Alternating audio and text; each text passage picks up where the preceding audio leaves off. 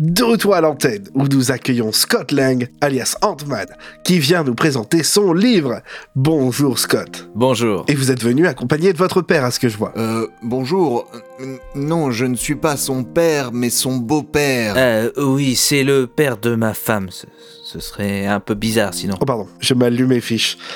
Et Monsieur Pym va nous parler de fourmis. Oui, j'adore les fourmis. Euh, Vous saviez qu'il y a 1% des espèces de fourmis qui forment des colonies sans reine, et que du coup, c'est une ouvrière qui obtient la capacité de reproduction. C'est fascinant. On devrait en tirer des conclusions pour notre société. Doucement, Hank, on est en train de te perdre. Oui, pardon. Mais revenons au livre de Monsieur Lang. Vous y expliquez pourquoi, par exemple, vous avez décidé de vous nommer Ant-Man. Alors, en effet... Comment ça, tu as décidé? J'étais déjà Ant-Man avant que tu sois né. Bon, écoutez, Monsieur Pym, c'est écrit dans son livre qu'il se considérait comme une fourmi parmi tant d'autres dans notre société. Ok, c'est bon. Contrairement à la fourmi qui peut soulever 60 fois son poids, je ne peux pas supporter autant de conneries.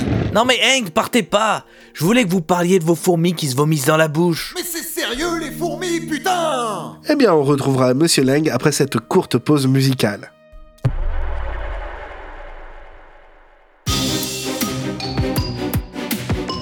Qui sommes-nous pour juger?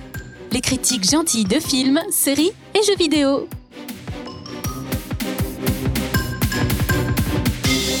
Bonjour et bienvenue pour ce nouveau podcast de Qui sommes-nous pour juger? Cette fois, nous allons parler d'un film et une nouvelle fois d'un film du MCU après Doctor Strange in the, in the Multiverse ou Multiverse. Voilà, vous savez duquel je parle.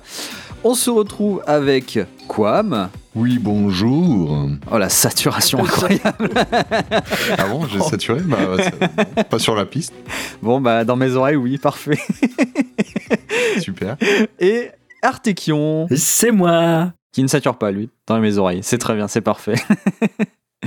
Donc on se retrouve aujourd'hui, enfin qu'importe la journée où vous l'écoutez, pour parler du film Ant-Man and the Wasp Quantum Mania, c'est-à-dire donc le troisième film Ant-Man dans le MCU, qui démarre du coup la phase 5 du MCU, après une phase 4 on le rappelle, de transition et d'attente, qui en soi ne présentait que des nouvelles choses et des anciennes. Mais ce troisième film, qui est donc toujours avec Paul Rudd euh, en Scott Lang, alias Ant-Man, deuxième du nom, vu que dans le lore du MCU, eh ben, Ant-Man était déjà euh, joué par Hank Pym, joué par Michael Douglas, et euh, le film est toujours réalisé par Peyton Reed depuis le premier épisode, qui, on le rappelle, a remplacé Edgar Wright, qui était prévu à la base pour faire le premier Ant-Man.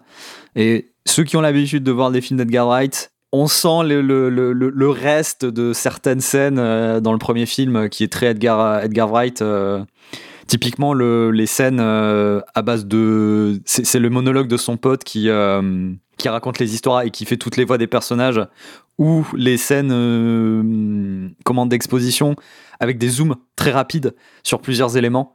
C'est très, c'est très Edgar Wright. Donc, il y, a, quelques scènes qu'on voit bien que c'était Edgar Wright qui était au début sur le projet de Ant-Man.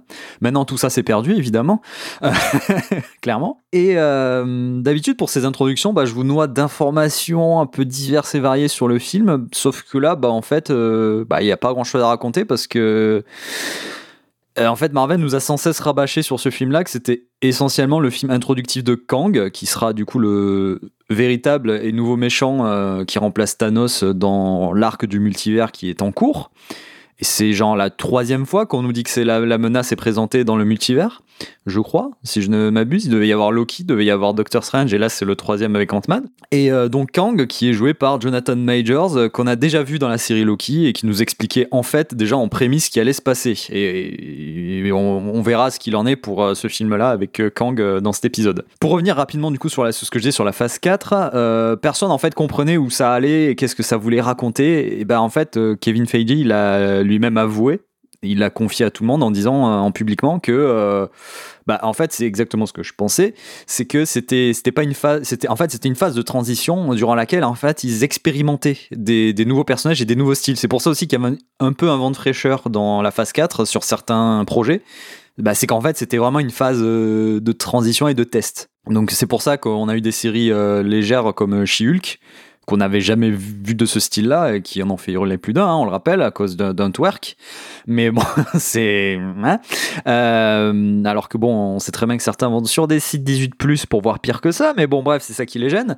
Euh, c'est aussi une excuse un peu dissimulée euh, pour dire euh, de la part de Kevin Feige euh, bah, en fait, euh, j'ai pas fini d'écrire le plot avec Kang euh, pour euh, l'arc du multivers qui doit se dérouler sur 10 ans, donc euh, on se laisse un peu de temps en faisant des trucs à droite à gauche, Moon Knight, euh, du, du She-Hulk, euh, du Miss Marvel, euh, voilà, on, on raconte des nouvelles histoires, mais sans raconter une nouvelle, un nouvel arc complet, quoi. On disperse un peu des, graines à droite à gauche, c'est comme ça que j'aime le présenter, en fait, c'est que là, la, phase 4 a dispersé un peu des graines à droite à gauche avec des nouveaux éléments, et que pour l'instant, bah, ils vont laisser mûrir, et on, en verra l'impact, en fait, je pense, plus tard dans plusieurs films suivants, ou séries.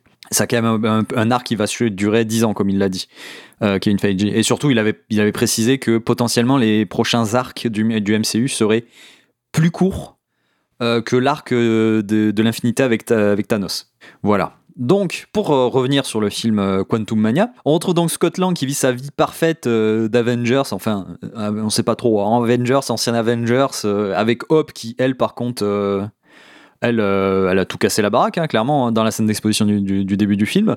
Et euh, on retrouve aussi Cassie, la fille de Scott Lang, qu'il n'avait pas vu grandir pendant 5 ans durant le, le snap de Thanos. Cassie, du coup, qui s'intéresse à la dimension quantique, euh, construit une machine qui va attirer toute la famille avec Hank et Janet, donc euh, Hank Pym et euh, Janet qu'ils ont récupéré euh, du- dans- du- depuis le royaume quantique dans le deuxième film. Oui, c'est ça. Et c'est ça, ouais. Il la récupère vers la fin, justement. Et euh, donc, ils vont être aspirés euh, tous, cette fois, dans la dimension quantique, et ils vont devoir rencontrer Kang le Conquérant. Voilà. Pour l'exposition, maintenant, passons à la critique. Euh, no spoil.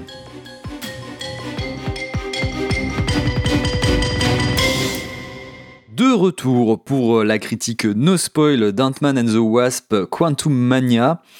Et euh, bon, comme vous êtes des habitués, pour déterminer qui euh, va euh, démarrer, bah, je vais dire que ça va être au pif Quam qui va démarrer pour sa critique no spoil sur Quantum Mania. Quam, c'est à toi. Euh... Oula. Euh, Alors, euh, bah, c'est le troisième film euh, Ant-Man. Le premier film, euh, je l'avais vraiment pas trouvé ouf. Il y avait plein de choses qui n'allaient pas. C'était très, euh, très fouillis. Apparemment, la réalisation, euh, comme tu disais, avait été euh, assez euh, laborieuse. Les changements de réal et compagnie euh, qui sont faits en cours de film et tout ça. Donc ça s'est ressenti dans le premier film, hein, même s'il y avait des bonnes idées, globalement je l'ai pas trouvé très ouf. Euh, le deuxième film euh, m'avait un peu plus plu, même si euh, j'en garde aucun souvenir. Bah, ah, de, de, de, de mémoire, le, le 2, en fait, c'est il y a un méchant, mais c'est pas un méchant, en fait, et ça, ça se conclut. je, sais, je me rappelle même. C'est euh, le, méchant. le, la- le personnage, je sais plus comment il s'appelle, mais c'est Fantôme, je crois. Et tu sais, elle, était genre un passe-muraille. Et en fait, c'était la fille, la Ah fille oui, du pote oui. de Hank qui est jouée par Laurence Fishburne. Euh, et, Ouais. et justement, en fait, l'histoire est résolue, mais l'ennemi est pas combattu parce qu'en fait, c'était pas vraiment un ennemi et ça se finit comme ça. Et je crois qu'il y a genre deux trois mafieux vite fait Ouais. qui sont en fait entre guillemets les méchants. Mais voilà, il est un peu anecdotique hein, en fait. Ça euh. laissait supposer ouais, de, qu'on reverrait peut-être ce, ce personnage-là qui traverse. en fait, je crois qu'elle est justement, elle est prévue dans le film Thunderbolt, le, la Suicide Squad des- du MCU. Voilà. Pour la petite aparté Ant-Man 2. Ouais, ouais, bah, ils avaient tellement euh, focus dessus que oui, ça laissait présager qu'on allait revoir euh, ce personnage. Oui, effectivement, bah, j'ai dit que... c'est bizarre, je dis que le deuxième film m'a un peu plus plu, mais tu vois, j'avais oublié plein de trucs, j'avais oublié. Euh, donc, euh, bah, le troisième film, euh, oui, j'en attendais rien de particulier. Alors, euh, globalement, je l'ai trouvé sympathique. Euh, je- sans mentir, je l'ai préféré à Doctor Strange, même si, même si en termes de réalisation, je l'ai trouvé moins intéressant. Doctor Strange était vraiment assez fou visuellement avec une très bonne réal, mais là, euh, là, j'ai trouvé, en fait, j'ai, hum, Quantum Mania, j'ai apprécié, tout en me disant que ça aurait pu être largement mieux, parce qu'il y avait plein de, en fait, on en avait parlé un petit peu off live, mais euh, c'était, euh, on a l'impression que ce film, ils ont voulu aller trop vite. Hmm. Et euh, En fait, t'as l'impression que ça, ça amorce plein de trucs qui Ouais. pourraient être cool et ça les utilise pas. Ouais, bah déjà dès le début, en fait, euh, le début du film va très vite. En fait, euh, le... ils vont très rapidement dans la dimension quantum euh, sans. euh, En fait, on perd pas de temps, quoi. C'est, on donne une petite raison bidon, hop, on enclenche la machine. Il y a un truc qui, qui va de travers, hop, on se retrouve dans la di- dimension quantum. Ouais, c'est ça, en de temps. 5 minutes, 5-10 minutes de film, on y est déjà, quoi. C'est... Ouais, c'est ouais, 5-10 minutes, ouais, c'est c'est assez ouf. Hein. C'est donc on rentre tout de suite dans le dans le truc. Il y a il y a des petites euh, scènes avec Jeannette, Jeannette qui veut pas expliquer pourquoi euh, pourquoi euh, elle veut pas trop en parler de ce qui s'est passé pendant la période où elle était euh, dans la dimension quantum, alors que bon la raison est plutôt euh, Enfin, il y avait pas de quoi vraiment euh, obscurcir ce détail. Bah surtout, en fait, il, aurait même pas, il, aurait même fallu en parler. Parce bah que oui, bien verra- au on- contraire, il aurait fallu ouais. en parler, quoi. On, en reparlera après dans, dans Spoil, mais Ouais, ouais, ouais, c'est- mais- pas rien, quoi. Il y a, il y a des détails comme ça. Il y a, il y a bon, la, la fameuse rencontre du, du grand méchant euh, Kang, euh, qui, qui n'est pas très charismatique. Euh, pff. en fait, même dans la réal, j'avais l'impression à plusieurs moments qu'il manquait des scènes, que ça avait été coupé au montage pour, pour aller plus vite, en fait. Et ça se ressent, il y a, il y a des espèces de faux raccords, enfin j'appelle pas vraiment des faux raccords, mais des scènes qui s'enchaînent assez mal, alors que en rajoutant euh, une ou deux scènes en plus, ça aurait beaucoup mieux rendu. Mm. Mais je pense qu'ils n'ont pas voulu euh, faire un film trop long, et ça se ressent, et, et même la, la résolution de, de l'intrigue.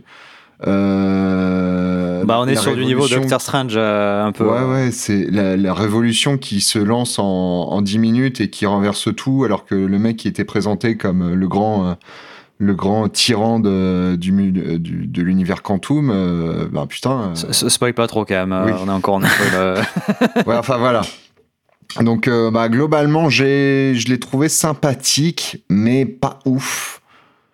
Et euh, c'est- ça, ça me conforte un petit peu dans l'idée que euh, cette nouvelle, euh, cette nouvelle phase du MCU me fait un peu peur.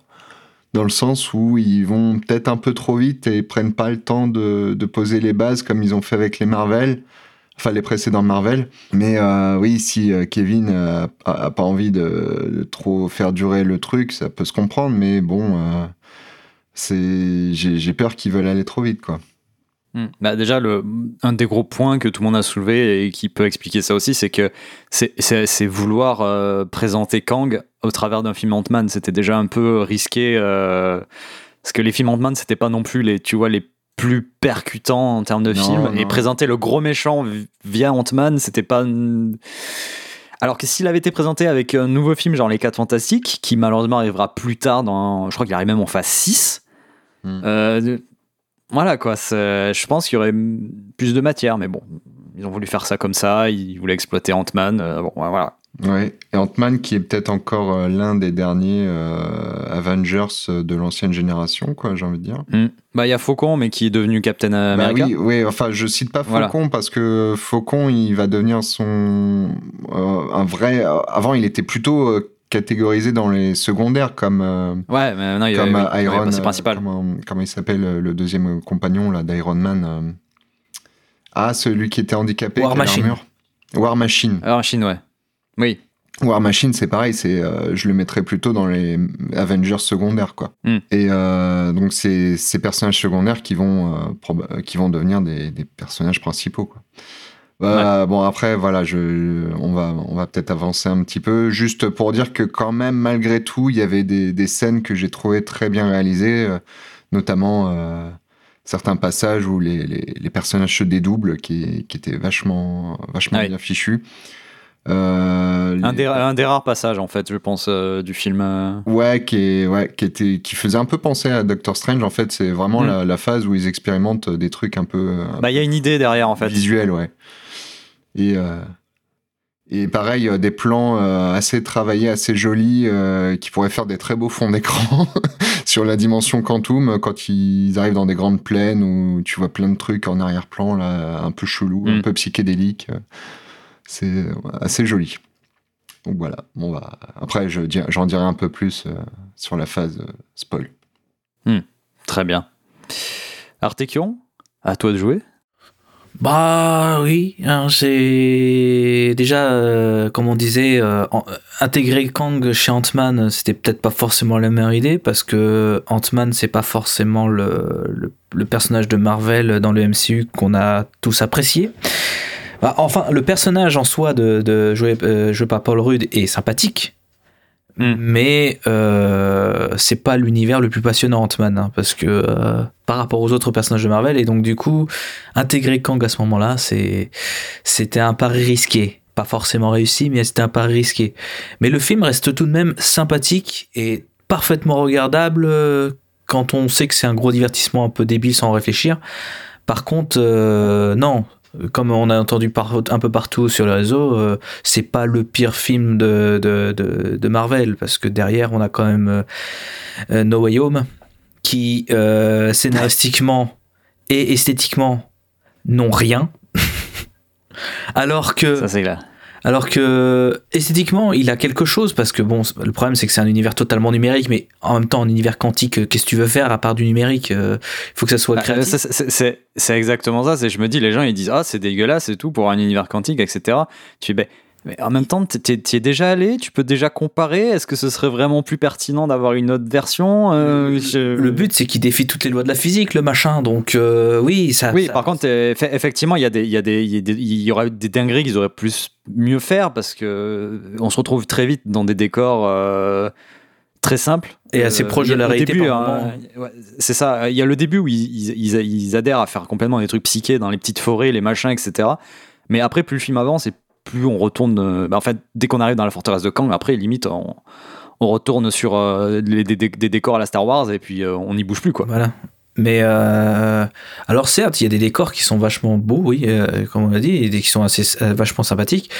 Mais d'un point de vue fixe, des fois, des incrustations sont pas très très bien.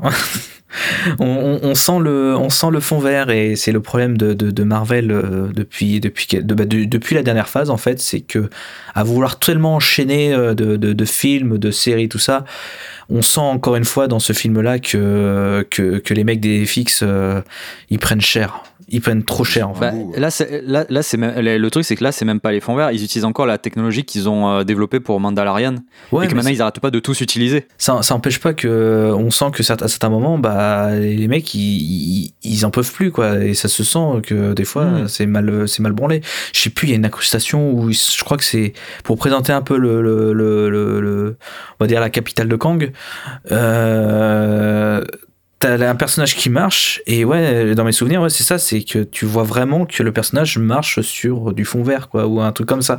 Parce que les on n'a pas forcément les ombres qu'il faut qu'à ce moment-là. Donc euh, je, je, j'ai mais c'est le, mais c'est, mais c'est le monde quantique. Comment tu peux savoir que les ombres font cet effet-là? Rien à faire. Mais du coup je, je ne reproche pas ce que font les, les gens des FX parce qu'ils font un travail colossal euh, en, en un- en un laps de temps tellement limité mais euh, Mm. voilà quoi c'est, il brille pas forcément par sa qualité euh, visuelle mais il a quand même des visuels sympathiques.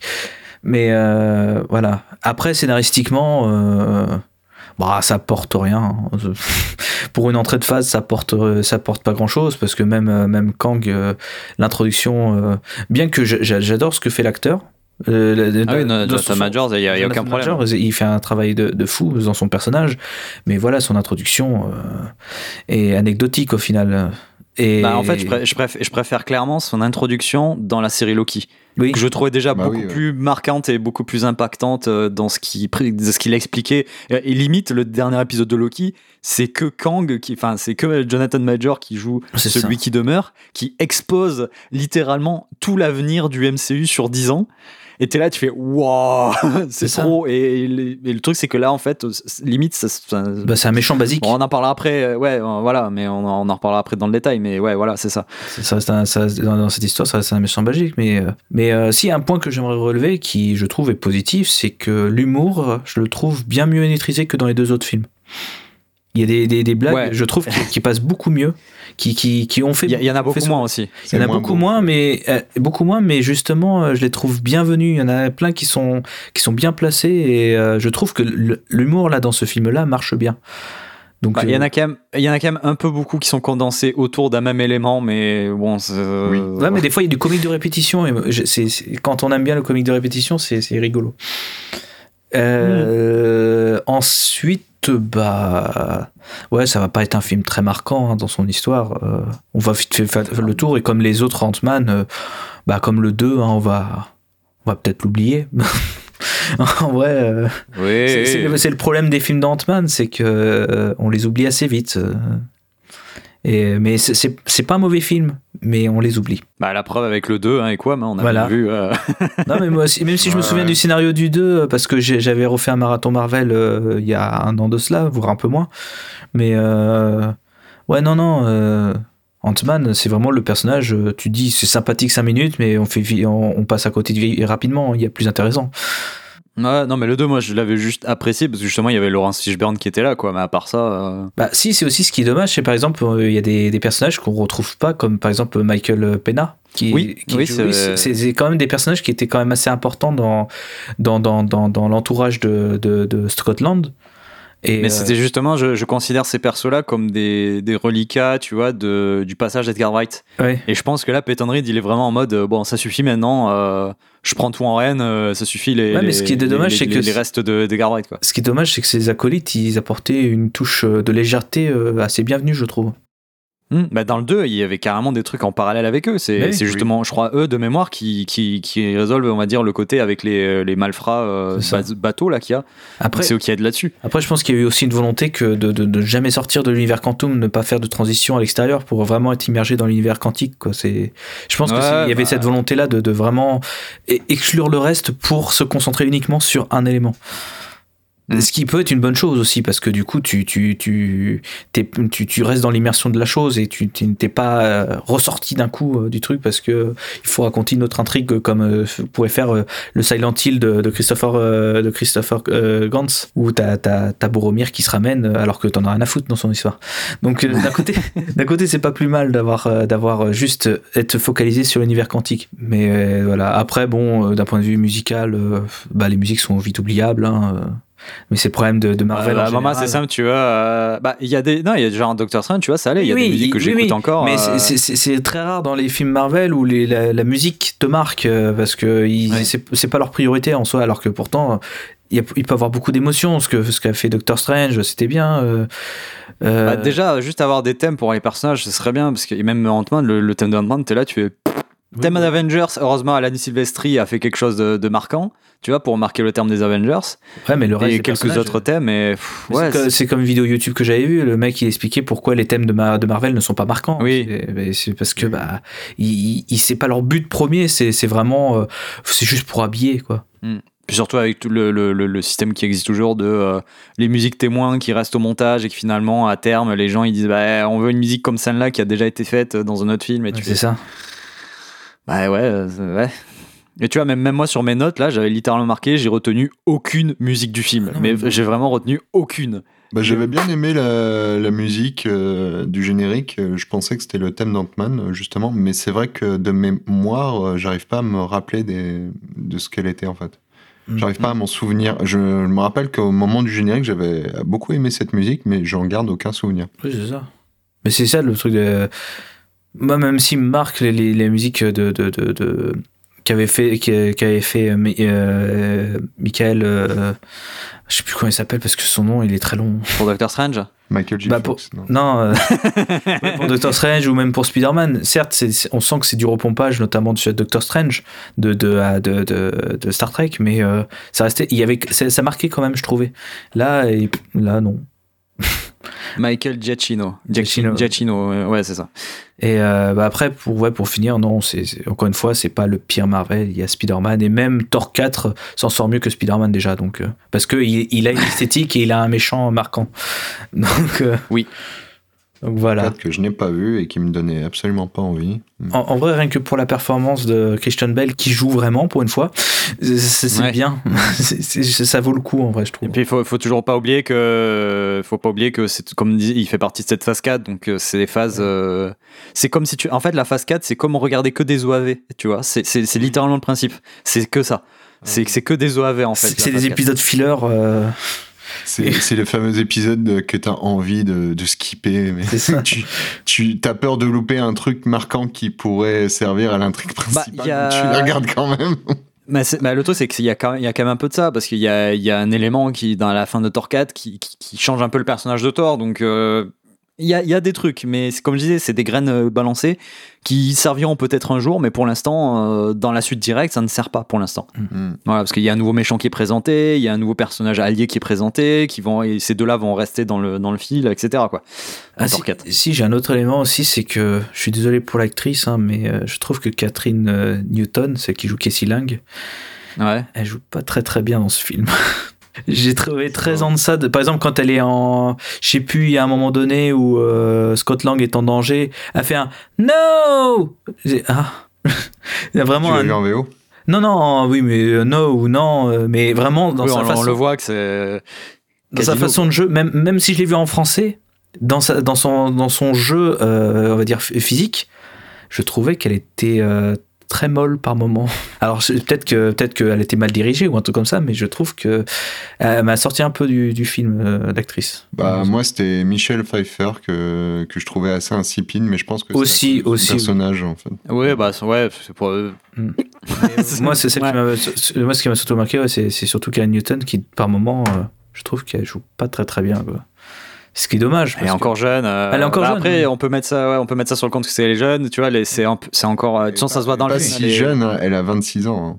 Ouais, ouais, tu sais, pour nous, euh, nous on a déjà passé euh, un cap, nous on est au-dessus là déjà. Ouais, c'est euh, sûr, c'est des- une jeune. Mais c'est les petits jeunes que- Non, non, mais peut-être qu'elle, mais elle, a, elle a déjà une euh, grosse carrière, hein, C'est Catherine Newton. hein, fait Mais c'est pour ça que j'ai, j'ai espoir que ce soit uniquement une mauvaise direction d'a- d'acteur et que en vrai, Bah, je, je pense, hein, je pense que il y a, y a peut-être la euh, qui est pas, qui a pas dû aider non plus. bah, le, le fait que tout soit fait sous, sous fond vert ou sous fond. euh, Heureusement qu'il y avait Bill Murray quand même. hein. Oui. Pardon. oui, il y a Bill Murray. Allez, on passe à la suite. voilà, allez. Mais voilà. Allez. Je crois que j'ai, bien conclu. euh, comme ça, je, comme ça, je, je, je crache ma haine sur une actrice parce que voilà, euh, je suis comme tous les autres mascus du, sur les réseaux sociaux. euh, Faut que, je- faut que je tape sur une femme, donc. euh, Bah oui, t'as aucune honte toi. Alors qu'il y a tellement, tu pourrais taper sur Bill Murray. bah ouais, ouais. Ou sur, euh, sur Corey, euh, Corey Stoll aussi. Oui, c'est vrai. Bon, bah euh, moi après, bah en fait, je- moi le problème c'est, je pense que j'en attendais peut-être un peu trop. Parce que comme euh, on m'a bassiné avec ces euh, ça y est, on a enfin Kang qui arrive, on a enfin le vrai méchant Kang qui arrive, euh, c'est le début de la phase 5, etc. Moi j'étais crispé sur mon fauteuil 4DX en mode vas-y, envoie la sauce bébé. Et en fait, heureusement que je l'ai vu en 4DX, je pense, parce que ça m'a. Bah déjà, la 4DX était très bien utilisée pour une fois. Parce que j'ai dans, dans, dans toute ma carrière cinéma, euh, j'ai vu que j'avais vu que pour l'instant deux films euh, en 4DX, mais c'est que du MCU. J'avais vu Black Panther qui utilisait très bien le système. Par exemple, dans Black Panther, il y avait euh, un passage où T'Challa se battait sur l'eau euh, avec euh, Mba- Mbatu, je crois, c'est qu'il affronte euh, pour euh, la place de, de Black Panther. Et vraiment, le, coup de asperger un peu d'eau quand ils se battaient dans la flotte, c'était très bien fait. Quand ils arrivaient dans le champ des fleurs qui permettent d'utiliser le, de devenir Black Panther, t'avais un, arôme qui sortait, qui était diffusé, pareil, c'était, correct. Enfin voilà, et Black Panther avait utilisé très bien la 4DX. Du coup, pour, après avoir eu cette merveilleuse expérience, j'ai vu Infinity War en 4DX. Et là, Infinity War en 4DX, c'est juste un siège qui bouge de temps en temps et qui suit les mouvements de caméra en fait. Et là, tu fais Ah Et depuis, je n'avais plus vu de film 4DX parce que ça m'avait dégoûté. Et là, euh, et surtout, j'en avais, j'en avais plus la possibilité de les voir pendant un long moment. Et là, ce qui s'est passé, c'est que euh, pour cette séance-là, j'ai vu qu'il y avait de la 4DX. Là, je me suis dit, bon, bah, je vais essayer. Et là, là, ils l'ont. En fait, ils l'ont utilisé au même niveau que Black Panther et c'était très bien utilisé. Et ça met, en fait, ça rajoutait un peu plus d'adrénaline dans les phases d'action. Parce qu'en vrai, les phases d'action de base, je pense qu'elles n'étaient pas non plus très très euh, véloces pour ce qui se passait et un peu peut-être brouillon. Mais comme c'est brouillon, mais que toi t'es secoué dans tous les sens, tu vois pas bien l'écran ce qui se passe. T'es, t'es dans, t'es dans le truc, tu te dis bah ça passe un peu mieux en fait. Et, et ça a donné effectivement ouais, un peu plus. Enfin, moi, j'ai vraiment, je suis sorti du film, j'avais encore un peu d'adrénaline parce que justement, euh, la 4DX euh, dans les phases d'action, comme ça, m'entraînait bien dans le truc, dans la- dans l'action, etc. Quoi. Donc, euh, donc, ouais, pour la, la petite parenthèse 4DX qui, je pense, donnait un petit plus au film. Comme ça avait pu donner un plus pour certains, on le rappelle sur Resident Evil Bienvenue à Raccoon City. Euh, euh, alors, moi, ce que j'ai noté surtout dans le film, c'est que bah, l'univers en soi du royaume quantique, il est, bah, il est, il est bien en soi. Qu'il est, il je trouve qu'il est en fait limite plus varié que dans un Gardien de la Galaxie. Euh, Il y a plus de. Quand on regarde un peu dans le décor les, les personnages qui rencontrent, qui croisent sans leur parler, etc., on voit qu'il y a une volonté quand même de. euh, de faire des trucs un peu un peu fifou euh, puisque c'est le royaume quantique genre à un moment donné à, une table on voit une, sorte de deux, deux sortes de slime un peu de couleurs différentes qui se serrent la, la, la patte on va dire qui il y a ça il y a des il y a des il y a des il y en a un en tête de brocoli où ils font la blague justement un moment donné dessus enfin il y a, je trouve qu'il y a une plus grande diversité de bestiaires dans, dans ce film-là qu'il aurait pu y en avoir dans les Gardiens de la Galaxie, alors que pourtant c'est l'uni- le- la, la galaxie entière, quoi. Hmm. Et euh, mais en fait, c'est le problème, c'est qu'en fait, j'avais l'impression quand ils arrivent rapidement dans les villes dans le royaume quantique, en fait, il y a des moments, j'avais l'impression limite d'être déjà dans Nowhere, en fait, la, ville, euh, le crâne euh, céleste, là où justement les gardiens vont souvent. Euh, et en fait, j'avais l'impression limite d'être ouais, dans, Nowhere, dans, les Gardiens de la Galaxie, et ce qu'aurait dû être les Gardiens de la Galaxie. Et derrière, comme, tu disais, effectivement, Quam, ça fait des, jolis fonds d'écran, les décors qu'il peut y avoir dans le Royaume Quantique. Sauf qu'à un moment donné, au bout d'une heure de film, bah en fait, t'as surtout l'impression que c'est juste des, des, des fonds d'écran Windows, quoi. Oui. Et les, les personnages avancent dans des décors qui de- redeviennent un peu classiques, mais derrière, t'as un fond d'écran Windows euh, qui montre un truc très joli. Effectivement, ça fait un très bon fond d'écran, mais c'est tout, quoi. Y a pas, tu vois pas des trucs bouger derrière, tu, tu- c'est plat, quoi. Ça manque en fait de, de profondeur et de, de vivant là- là-dedans, quoi. Bah, c'est le problème de cette technologie en vrai. Ça a été remontré plusieurs fois, notamment là sur Obi-Wan. Que ça fait vide, ça fait, ça fait plat. Bah, c'est pour ça, je pense, dans Mandalorian, ça a super bien marché, etc. Parce que justement, les décors qu'ils utilisaient, c'était du désert pour la plupart du temps. C'était vide et c'était plat, c'était normal. Pas que ça, c'est parce que c'était les premiers à utiliser la technologie qu'ils ont vraiment pensé le truc avec ça. Oui. Alors que, par exemple, euh, Ant-Man et, euh, et, euh, et euh, Obi-Wan, c'est juste, ils ont eu, oh, ça coûte moins cher, on va le faire. Ouais, mais c'est toujours pareil, hein, ça reste des outils et ça, dépend qui, entre les mains de qui tu les mets, quoi. Après, le problème de cette techno, c'est qu'elle est très bien pour faire des arrière-plans, mais pour, euh, pour, faire euh, quelque, pour faire par exemple une ville en arrière-plan, bah, tu es très vite limité parce que tu as besoin de Mm. faire interagir des, des acteurs dans, dans, ce, dans ces villes-là et, et compagnie. Et du coup, tu es obligé de, de les incruster dans l'image parce que sur le plateau, tu peux pas les, les faire euh, bouger euh, comme tu veux en fait. Et du coup, bah, ça fait des trucs un peu, un peu vides, un peu plats. euh. Alors que les, les, grandes, les grands hangars qu'ils ont avec fond vert et fond bleu, euh, où tu peux rajouter justement de la profondeur, Mm. ça, Bah oui, là, bah, oui. voilà, ça marche un peu mieux. Mm. Et du coup, bah ouais, dans l'univers en soi, c'est les, à part le bestiaire et les fonds d'écran euh, Windows, j'ai pas noté plus de choses qui m'ont marqué, quoi. Et c'est le problème, c'est qu'on en disait, on en parlait déjà un peu tout à l'heure, c'est que il y a des trucs qui sont amorcés, tu te dis ah putain ça c'est cool et tout, ça peut ça peut servir à ça et bah en fait non on n'exploite pas, on laisse. On dit vous avez vu c'est cool hein et ça va servir? Regarde là-bas. Maintenant, on va aller sur le scénario là-bas. On va aller voir Kang. Ah, d'accord, ok, cool. Euh, ouais, bon, bah, ok. Et du coup, bah, Kang, on en arrive à Kang. euh, effectivement, Jonathan Major, que déjà dans celui qui demeure, il jouait très bien euh, Mm. le, le, le- bah, celui qui demeure, qui euh, normalement dans les comics, j'avais dit qu'il s'appelait Immortus, qui est en fait le plus vieux Kang. euh, en fait, du coup, dans la série Loki, on a rencontré celui qui est censé être le plus vieux Kang et qui du coup con- conditionne tous les anciens, tous les Kang de toutes les, les- les temporalités. Et là, vu ce qui s'est passé dans Loki, du coup, il est plus là pour euh, protéger, et du coup, c'est comme ça que ça amène les différents Kang, dont le Kang le Conquérant dans ce film-là. Euh, et là, en Conquérant, on voit bien qu'en fait, les deux jeux sont très très différents. hein. Pour avoir même vu des interviews avec euh, Jonathan qui expliquait comment il avait joué le truc, celui qui demeure, il était un peu plus euh, rigolo et fifou Excentrique un peu. et hein. relax. Hein? Ouais, excentrique. il est, mais il était vraiment en mode relax. Il avait des tongs, enfin des, des sandales et tout. Enfin, Mm. mais il garde. et Ce qui est intéressant, c'est qu'il garde toujours le même code couleur en soi. Le costume change, mais c'est tout le temps le même code couleur. De vert et violet dans certains tons, etc. Ouais. Et, mais, et là, le, le conquérant, tu sens très bien que c'est le conquérant, quoi. C'est Euh, sourit jamais, euh, très, euh, très hautain quand il parle à tout le monde. euh. En tout cas, pour moi, il- joue très bien. il joue très bien là, déjà deux personnages. On reparlera après des autres. Euh, il joue très bien les deux variantes de Kang qu'il a déjà pu jouer.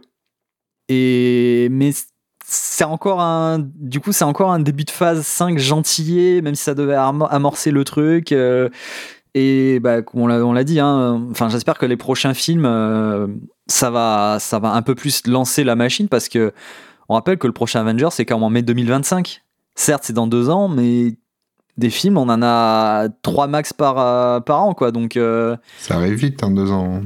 Ouais, c'est ça. hein. Et encore, déjà, à la base, les deux Avengers, ils devaient les sortir la même année. Finalement, ils l'ont repoussé de 6 mois, donc ce qui fait qu'on y en aura un sur 2025 et un sur 2026. Donc, euh, ça va vite. Même je sais qu'il veut faire court, mais ça va vite. Et surtout, ouais, hein, du coup, ça ferait 7 films potentiels et séries. Sachant qu'en plus, ils ont dit qu'ils allaient réduire le rythme des séries, parce que justement, la phase de transition leur a permis de balancer plein de séries euh, tests. Là, cette année, en 2023, ils ont dit qu'il y aura que deux séries. Et les deux séries, ce sera Secret Invasion, donc avec Nick Fury, et euh, la deuxième, ce sera Loki saison 2. Voilà, ce sera les deux seules séries qu'on aura cette année. Ça, ça, ça diminue le rythme, mais ça rapproche rapidement de, de- des Avengers, quoi. Et, surtout, euh, le, premier Avenger s'appellera Kang Dynasty, qui donc, ça voudra dire que le, le bordel instauré par Kang aura déjà démarré, ou sera l'objectif de, de ce film-là. Donc, il- ça va aller très vite. donc, il va falloir bien que ça, ça prépare dans les prochains films, quoi. Et vu le titre des prochains films, c'est pas dit non plus, quoi. Moi, j'ai peur limite que ça se lance vraiment avec les 4 Fantastiques et c'est genre le l'avant-dernier l'avant-dernier film avant euh, le Kang Dynasty. Potentiellement, le seul film qui va se glisser entre les deux, ça va être Deadpool 3. Et Deadpool 3, effectivement, risque de foutre le Dawa. euh, par contre, euh, parce qu'apparemment, Deadpool 3 serait vraiment un film axé sur le multivers. Et potentiellement, j'espère que ce sera pas que ça, mais potentiellement, apparemment, ce serait vraiment Deadpool qui casserait le multivers. Donc, euh, je sais pas, on verra. Mais bon, voilà. Et oui, la dernière petite note euh, du film, c'est que bah, les fourmis euh, sont toujours incroyables. Ouais, voilà, Dans- la scène avec les fourmis, euh, j'ai adoré. Franchement, ça rendait super bien. Ah ouais, non, mais les, là, dans chaque fois, les fourmis, elles apportent toujours un petit truc supplémentaire. Et encore heureusement, parce que c'est Ant-Man quand même, et que c'est Hank Pym est un fanatique de, ce- de, de, de fourmis. Ce qui, ce qui limite, en fait, je trouve que sur les trois films, c'est toujours, même si Hank Pym ne porte plus le costume, c'est limite Ant- euh, Hank, qui euh, Michael Douglas, qui fait plus Ant-Man que Scott, en fait. Parce que les trois quarts du temps, en fait, c'est limite ce que dit Hank, c'est que. euh, bah, elle c'est lui le cerveau et Scott c'est juste les bras quoi. Oui, bah, Et même, même avec euh, Hop, euh, c'est pareil. Et, le, et d'ailleurs, oui, un, un des gros problèmes, je trouve, aussi du film, c'est que, effectivement, ils ont passé beaucoup de temps à nous dire c'est l'introduction de Kang.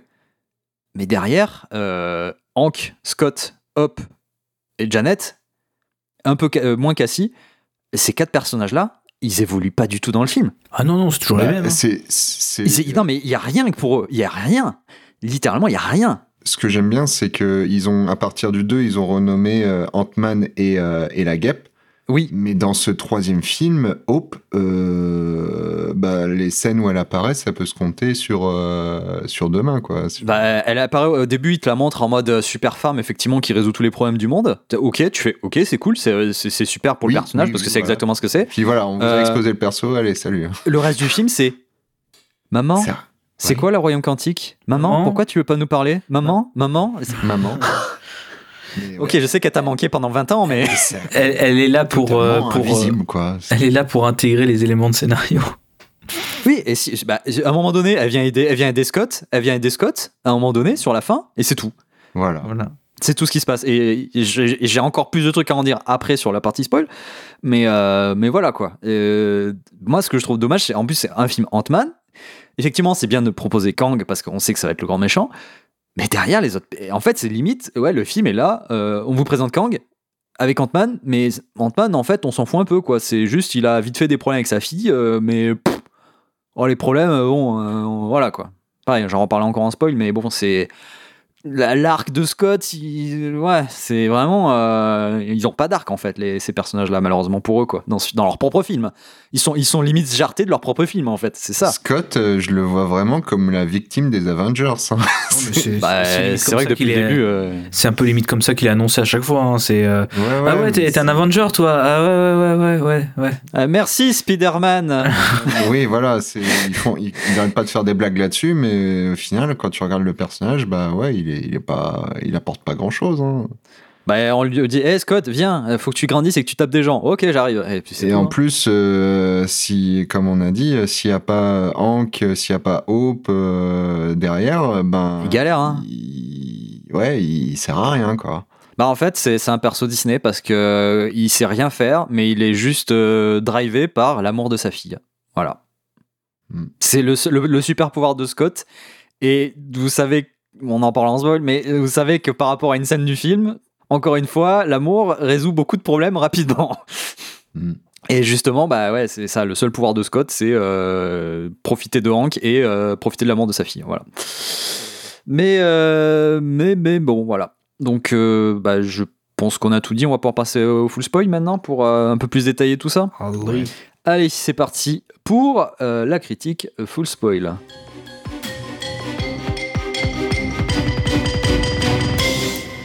Et nous voilà donc pour cette critique euh, full spoil maintenant sur Ant-Man Quantum Mania. Donc, euh, comme vous avez pu entendre, on a beaucoup d'éléments euh, maintenant à, partager pour exprimer notre, notre point de vue et notre retour surtout sur ce film. Dans, bah, pour continuer justement ce qu'on avait commencé à démarrer discuter juste avant sur les personnages. Euh, donc ouais, comme je disais, Scott, en fait, enfin, le problème c'est que Scott, il est, il est, il est amical, il a tout ce qu'il faut, il est, il est Mm. touchant, Paul Rudd il joue bien, etc. Mais le personnage sert littéralement à rien. Et dès le début du film, tout le monde s'accorde à dire Scott, tu sers à rien. Genre, il a la, la, la scène où ils sont tous à table. Littéralement, sa fille lui dit tu sers à rien dans la vie, quoi. C'est, je, je, je trouve ce début de film déjà. euh, même le film en a conscience en disant Ant-Man, en vrai, tu sers à rien, quoi.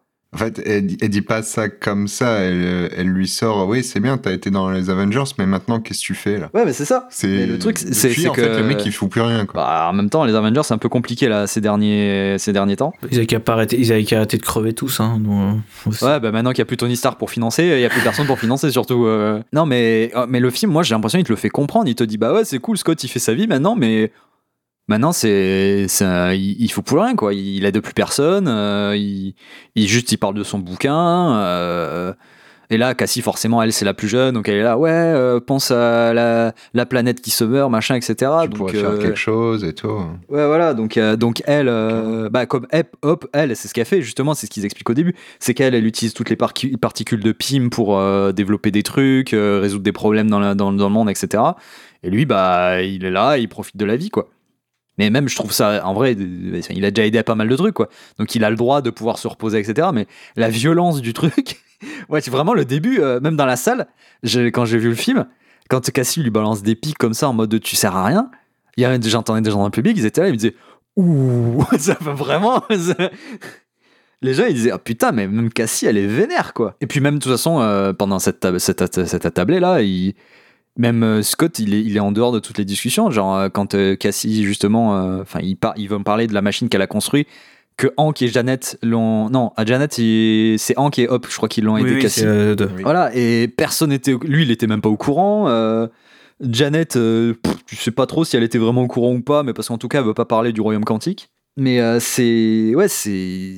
Ouais, et justement, la- le pseudo-arc qui se crée pour Scott, c'est. Ouais, t'as, t'as- t'as manqué 5 ans avec ta fille. D'ailleurs, rappel, ils ont changé l'actrice hein, de Endgame. euh, C'était, c'était pas Catherine Newton qui jouait sa fille euh, dans, dans Endgame, c'était une autre actrice. Ah, J'avais pas tilté ça. Non, moi je l'ai vu pareil plus tard euh, dans des articles. Pourquoi il avait changé Mais bon. Mais euh, hein, c'est la ouais, voilà. puberté, Mais, mais c'est ça. la- la- L'arc de Scott, c'est juste ah j'ai quand même perdu 5 ans de, ma- de, de- j'ai pas pu voir ma fille grandir en 5 ans. Voilà. Hmm. Pour qu'au final, à la fin, ce soit résolu par. Mais euh, papa, c'est pas mon anniversaire. Pourquoi tu m'offres un, cadeau- un gâteau? Oui, mais c'est pour fêter euh, tous les anniversaires que j'ai ratés. Voilà. Voilà la résolution de l'arc euh, de Scott. Mais bon, c'est. c'est- Enfin, moi, je sais, moi, j'avais du mal avec ça. euh, Avec ce- déjà cet arc-là qui, avec sa fille qui, qui finalement n'est pas, pff, pas plus Si. important qu'un autre. C'est ce que j'ai bien aimé, même si, bon, après, c'est très désamorcé, mais à la toute fin, euh, tout le délire autour de ce qui se pose des questions sur est-ce qu'ils ont bien fait ou pas et tout, est-ce qu'il a condamné l'humanité et tout ça. Ça, ça, ouais, il y, a ça- il y a ça, mais ça, je vais, en- on va parler sur la fin euh, parce qu'il y a, d'autres éléments. euh, Ouais, mais j'ai trouvé ça rigolo, mais bon, après, c'est très vite désamorcé encore une fois. Quoi. Hmm. Mais c'est ça, c'est encore une fois, on te montre que, pff, ouais, ben Ant-Man, en vrai, pff, On s'en fout. Il a peut-être foutu le la mec, il a, merde. il a- il- ouais, c'est ça, il a peut-être foutu la merde, il a peut-être des grave. éléments de réponse qui vont être très utiles pour la suite. Bon, Balek, ma fille, hein, c'est bon, hein, je vais fêter son anniversaire que j'ai pas fêté pendant 5 ans. hein. Et même, de, de- les- comme, comme on disait, les trois quarts du temps dans le film, les, toutes les résolutions, elles viennent souvent soit de Hank, soit de Janet, qui sont les cerveaux en soi, les, les plus vieux. Parce que euh, Scott, c'est que les bras et euh, juste, ah bah, je, je suis le père aimant, donc euh, c'est le pouvoir de ma fille qui va m'aider à résoudre le problème. Et justement, le fameux cœur qu'ils doivent récupérer pour Kang, qu'est-ce qui résout tout le problème de tous les Ant-Man qui n'arrivent pas à se mettre d'accord, etc. C'est l'amour de Cassie. Oh, il le fait pour Cassie, vite, on va tous s'entraider. Allez, c'est parti, pour Cassie, pour Cassie. Bon, j'ai bien aimé quand même le coup du, du, du Scott euh, pâtissier qui, qui se trimballe là en mode Je fous quoi là? Oui. je fous quoi là? Et Il aide quand même. Mais, euh, mais ouais, voilà quoi. C'est côté. Par contre, à côté, à la fin, t'as Hank qui ramène toutes ces fourmis euh, qui ont vécu mille années euh, et qui ont développé une cité. Et là, tu sens que lui, il a le pouvoir, quoi. Tu vois, c'est pas rien. Non, mais tu, tu, tu- tu vois, le, le Ant-Man et la guêpe, euh, on y reste. Hein. C'est les anciens qui travaillent, mais pas les nouveaux. Mais oui, mais c'est ça. Mais pour moi, c'est pour ça. Pour moi, on- c'est eux, de toute façon, les, les vrais Ant-Man et Wasp. Oui. Gep. Moi, il y a quand même euh, une scène. Enfin, à la fin du film, j'ai quand même été un peu déçu par le, le moment où ils ouvrent le portail. C'est ce que je voulais, je voulais en parler. Ouais. Et euh, bah, Ant-Man, euh, il balance euh, sa fille et Hope euh, à travers le portail en disant allez-y, je vous couvre. En fait, il y a une scène qui est vraiment euh, violente où Scott se fait défoncer par Kang. Il y a du sang. Oui, parce qu'on rappelle que, on on rappelle que Kang, en fait, il a aucun pouvoir, c'est juste un mec qui vient d'un futur très loin, genre 3000 années et quelques. Et son- ses pouvoirs, en fait, c'est juste qu'il a une technologie tellement avancée que ça paraît des super pouvoirs, mais en fait, c'est juste une technologie très avancée dans le temps. Mais à part ça, ça reste un humain. Oui, mais bon, qui est plutôt barré, quoi. Oui, Et, parce que euh, vu comment il lui pète la gueule, euh, ouais. ouais, c'est assez violent. Et euh, moi, je m'attendais à ce que bah, il referme le portail et il fasse tout péter et que en fait Scott se sacrifie, quoi. Bah, il le dit même, hein, il, a, il, a, il a une réplique qui est même dans les bandes annonces, d'ailleurs que je trouve un peu déjà très balancé très tôt. C'est quand il affronte Kang, il Kang lui dit Tu pensais pouvoir gagner Et là, il lui sort la réplique qui, si ça avait été comme tu le dis, qui, aurait, qui se serait passé, il dit Ça n'a pas d'importance que je gagne, ce qui n'a d'importance, c'est que tu gagnes pas. Enfin, on peut perdre tous les deux, quoi, en gros. C'est pas ce qu'il importe. Ce qu'il importe, c'est tant qu'il perd Kang, il s'en fout de perdre lui. Et l'impact de la réplique, elle est là, quoi. Sauf que bah on est dans un on est on est on est lié à Disney hein, donc il faut pas tuer le, le- Ouais, le- le- le- le- le- le- la princesse Disney hein, donc euh, allez. Puis en plus, euh, il, il rouvre un portail euh, juste derrière après en, en deux secondes. Bon. Bah, en fait, c'est ça ce qui se passe avec cette fin que je, je trouve euh, qui aurait pu tellement être mieux. C'est que déjà, t'as Ant-Man effectivement qui se sacrifie. Ils attendent le portail, ils attendent. Tu te dis putain, il va y rester, il va y rester, il va y rester. Bah oui, et au final, euh, Kang, il, va, il commence à se jeter. Mais là, t'as aussi justement Hope qui arrive, qui le rejoint et qui le, qui le retient. Et là, le, là ils, ils le finissent à deux. Le portail se ferme. Il reste. Et là, t'as Cassie qui est en mode oh merde. Et, et du coup, les deux se retrouvent bloqués dans le royaume quantique. Et tu les vois en train de, tu sais, en- de- du haut de la tour de Kang, en train de tout voir le- la- les gens de la révolution, là, la fameuse révolution qu'ils ont réussi à mener parce que Cassie a parlé vite fait de, de trois temps dans un micro. et, euh, et là, tu les vois, tu te dis putain merde. En fait, ils vont rester bloqués, ils vont, ils vont attendre là. bah oui, c'est ça. Moi, je m'attendais à ça. C'est ça, ils vont rester bloqués, ils vont attendre là. Et, moi, je me dis putain, ça va être trop cool parce que du coup, ils vont être bloqués, ils vont pas pouvoir mettre tout le monde en garde. Qui va devenir la nouvelle Ant-Man, et puis voilà. Voilà, c'est ça. Elle a, elle a déjà son costume, etc. Eux, ils vont rester, on les retrouve, on le viendra. Ça, ça donnait un prétexte en fait à faire d'autres suites pour aller les chercher à nouveau. Et là, une scène, tu vois Cassie qui tape, tout, tout, tout, et derrière eux, le, boucle- le, le truc qui se réouvre. Et là, on rentre chez nous. Le truc, c'est l'univers quantique est un peu. et ouais, bah, de toute façon, l'univers quantique, la, la- la notion de temps est chelou, mais surtout, ils, ils ont essayé d'installer. euh, par exemple, la première fois que. que, que que, bah, que, que Huntsman se fait enfermer dans une dimension quantique, on te dit, le mec, il a passé que quelques minutes dans la dimension, en fait, il s'est passé 5 ans dans la vie. Des. Oui. Sauf que la mère, elle a l'air d'avoir passé quand même une grosse partie de sa vie dans la dimension quantique, mais elle a, parti- elle a, pas- elle a perdu le même nombre d'années que, si, euh, que, que, que dans la vraie vie. Mm. Et là, j'ai l'impression, j'ai l'impression qu'ici, il s'est passé que quelques mois ou quelques jours, le temps qu'elle répare son machin, avant que justement, euh, la- le- pour eux, pour, pour Ant-Man et la guêpe, il s'est passé que quelques secondes, mais pour, euh, pour, euh, pour le monde des, dans le, le, le monde normal, il s'est passé peut-être quelques jours avant de réparer le machin, parce qu'il change de vêtements en plus. Donc c'est pour ça que je dis qu'il s'est passé quelques jours. Mais du coup, je comprends pas la dimension quantique, euh, comment fonctionne la temporalité. Même si avant de comprendre la dimension quantique, il faudrait déjà comprendre la machine qu'elle a créée. Oui. Pour rappel, la machine qu'elle a créée, C'est une, une machine d'écho. c'était juste un, un truc pour euh, cartographier la, le dimension quantique. C'était un GPS, quoi. C'était juste ça. Donc Kang, après, par sa technologie, ok, peut-être via la balise, il peut, tu vois, bidouiller un truc ou deux avec Modoc, etc. Mm. Pour les aspirer, ok. Mais déjà de base, c'était pas un- ça créait pas un portail ce qu'elle avait créé Cassie. Bah non, non. Donc même en, en si peu de temps, l'autre elle te répare le truc en 2-2 et elle recrée un portail en mode. Mais et surtout, quand, euh, quand il s'est fait aspirer par le, le, le, cœur, donc la machine de, de ce côté-là est détruite, mais elle arrive quand même à rouvrir le portail. Donc en fait, toute la scène qui s'est passée avant, il n'y avait aucun impact, quoi. Qui limite, quand il pouvait, il pouvait venir, euh, il lui remettait une patate, il repassait le portail, et c'était fini, quoi. Il l'aurait enfermé. Bah et puis il aurait fallu, enfin il aurait eu besoin de- d'énormément d'énergie, quoi. Ah, c'est ça. Chose qu'elle avait pas forcément euh, de son côté euh, sur Terre, quoi, Cassie. Donc ce qui veut dire que là, Cassie a créé un portail vers la dimension quantique qu'elle peut ouvrir euh, quand elle veut. Voilà. C'est moi ce que je comprends à la fin du film, c'est ça. C'est- Bah, normalement, c'est ce qu'ils avaient fait dans, dans le 2. Normalement, ils avaient commencé à développer. Et après, dans. Dans, bah, euh, dans, dans, dans, dans, dans, dans- dans Endgame, c'était c'était surtout pour retourner dans le passé, mais dans, dans le deuxième Ant-Man, ils avaient créé une machine qui pouvait aller justement dans la dimension quantique, me semble. Non, pas quantique, euh, mais la dimension euh, un peu au-dessus, je crois. Euh, ouais, enfin c'est c'est compliqué. mais, c'est ça- mais moi, c'est Il y a plusieurs strates, en fait. C'est la question de temporalité, même s'ils le disent plusieurs fois que la- le temps n'a pas de- n'a pas d'intérêt, d'importance dans la dimension quantique, mais tu te dis, euh, bah ouais, mais le problème c'est que des fois le temps il dure euh, une seconde, ça dure, euh, ça, ça dure euh, un jour. euh, ouais, mais ça, ça dépend de l'hémisphère, euh, Ouais, de la dimension dans laquelle Oui, t'es. mais moi c'est ça qui m'a dérangé, c'est que euh, elle, elle, elle s'arrange en fonction du scénario, quoi. C'est, elle est, c'est une, c'est c'est une dimension euh, quoi. Malléable.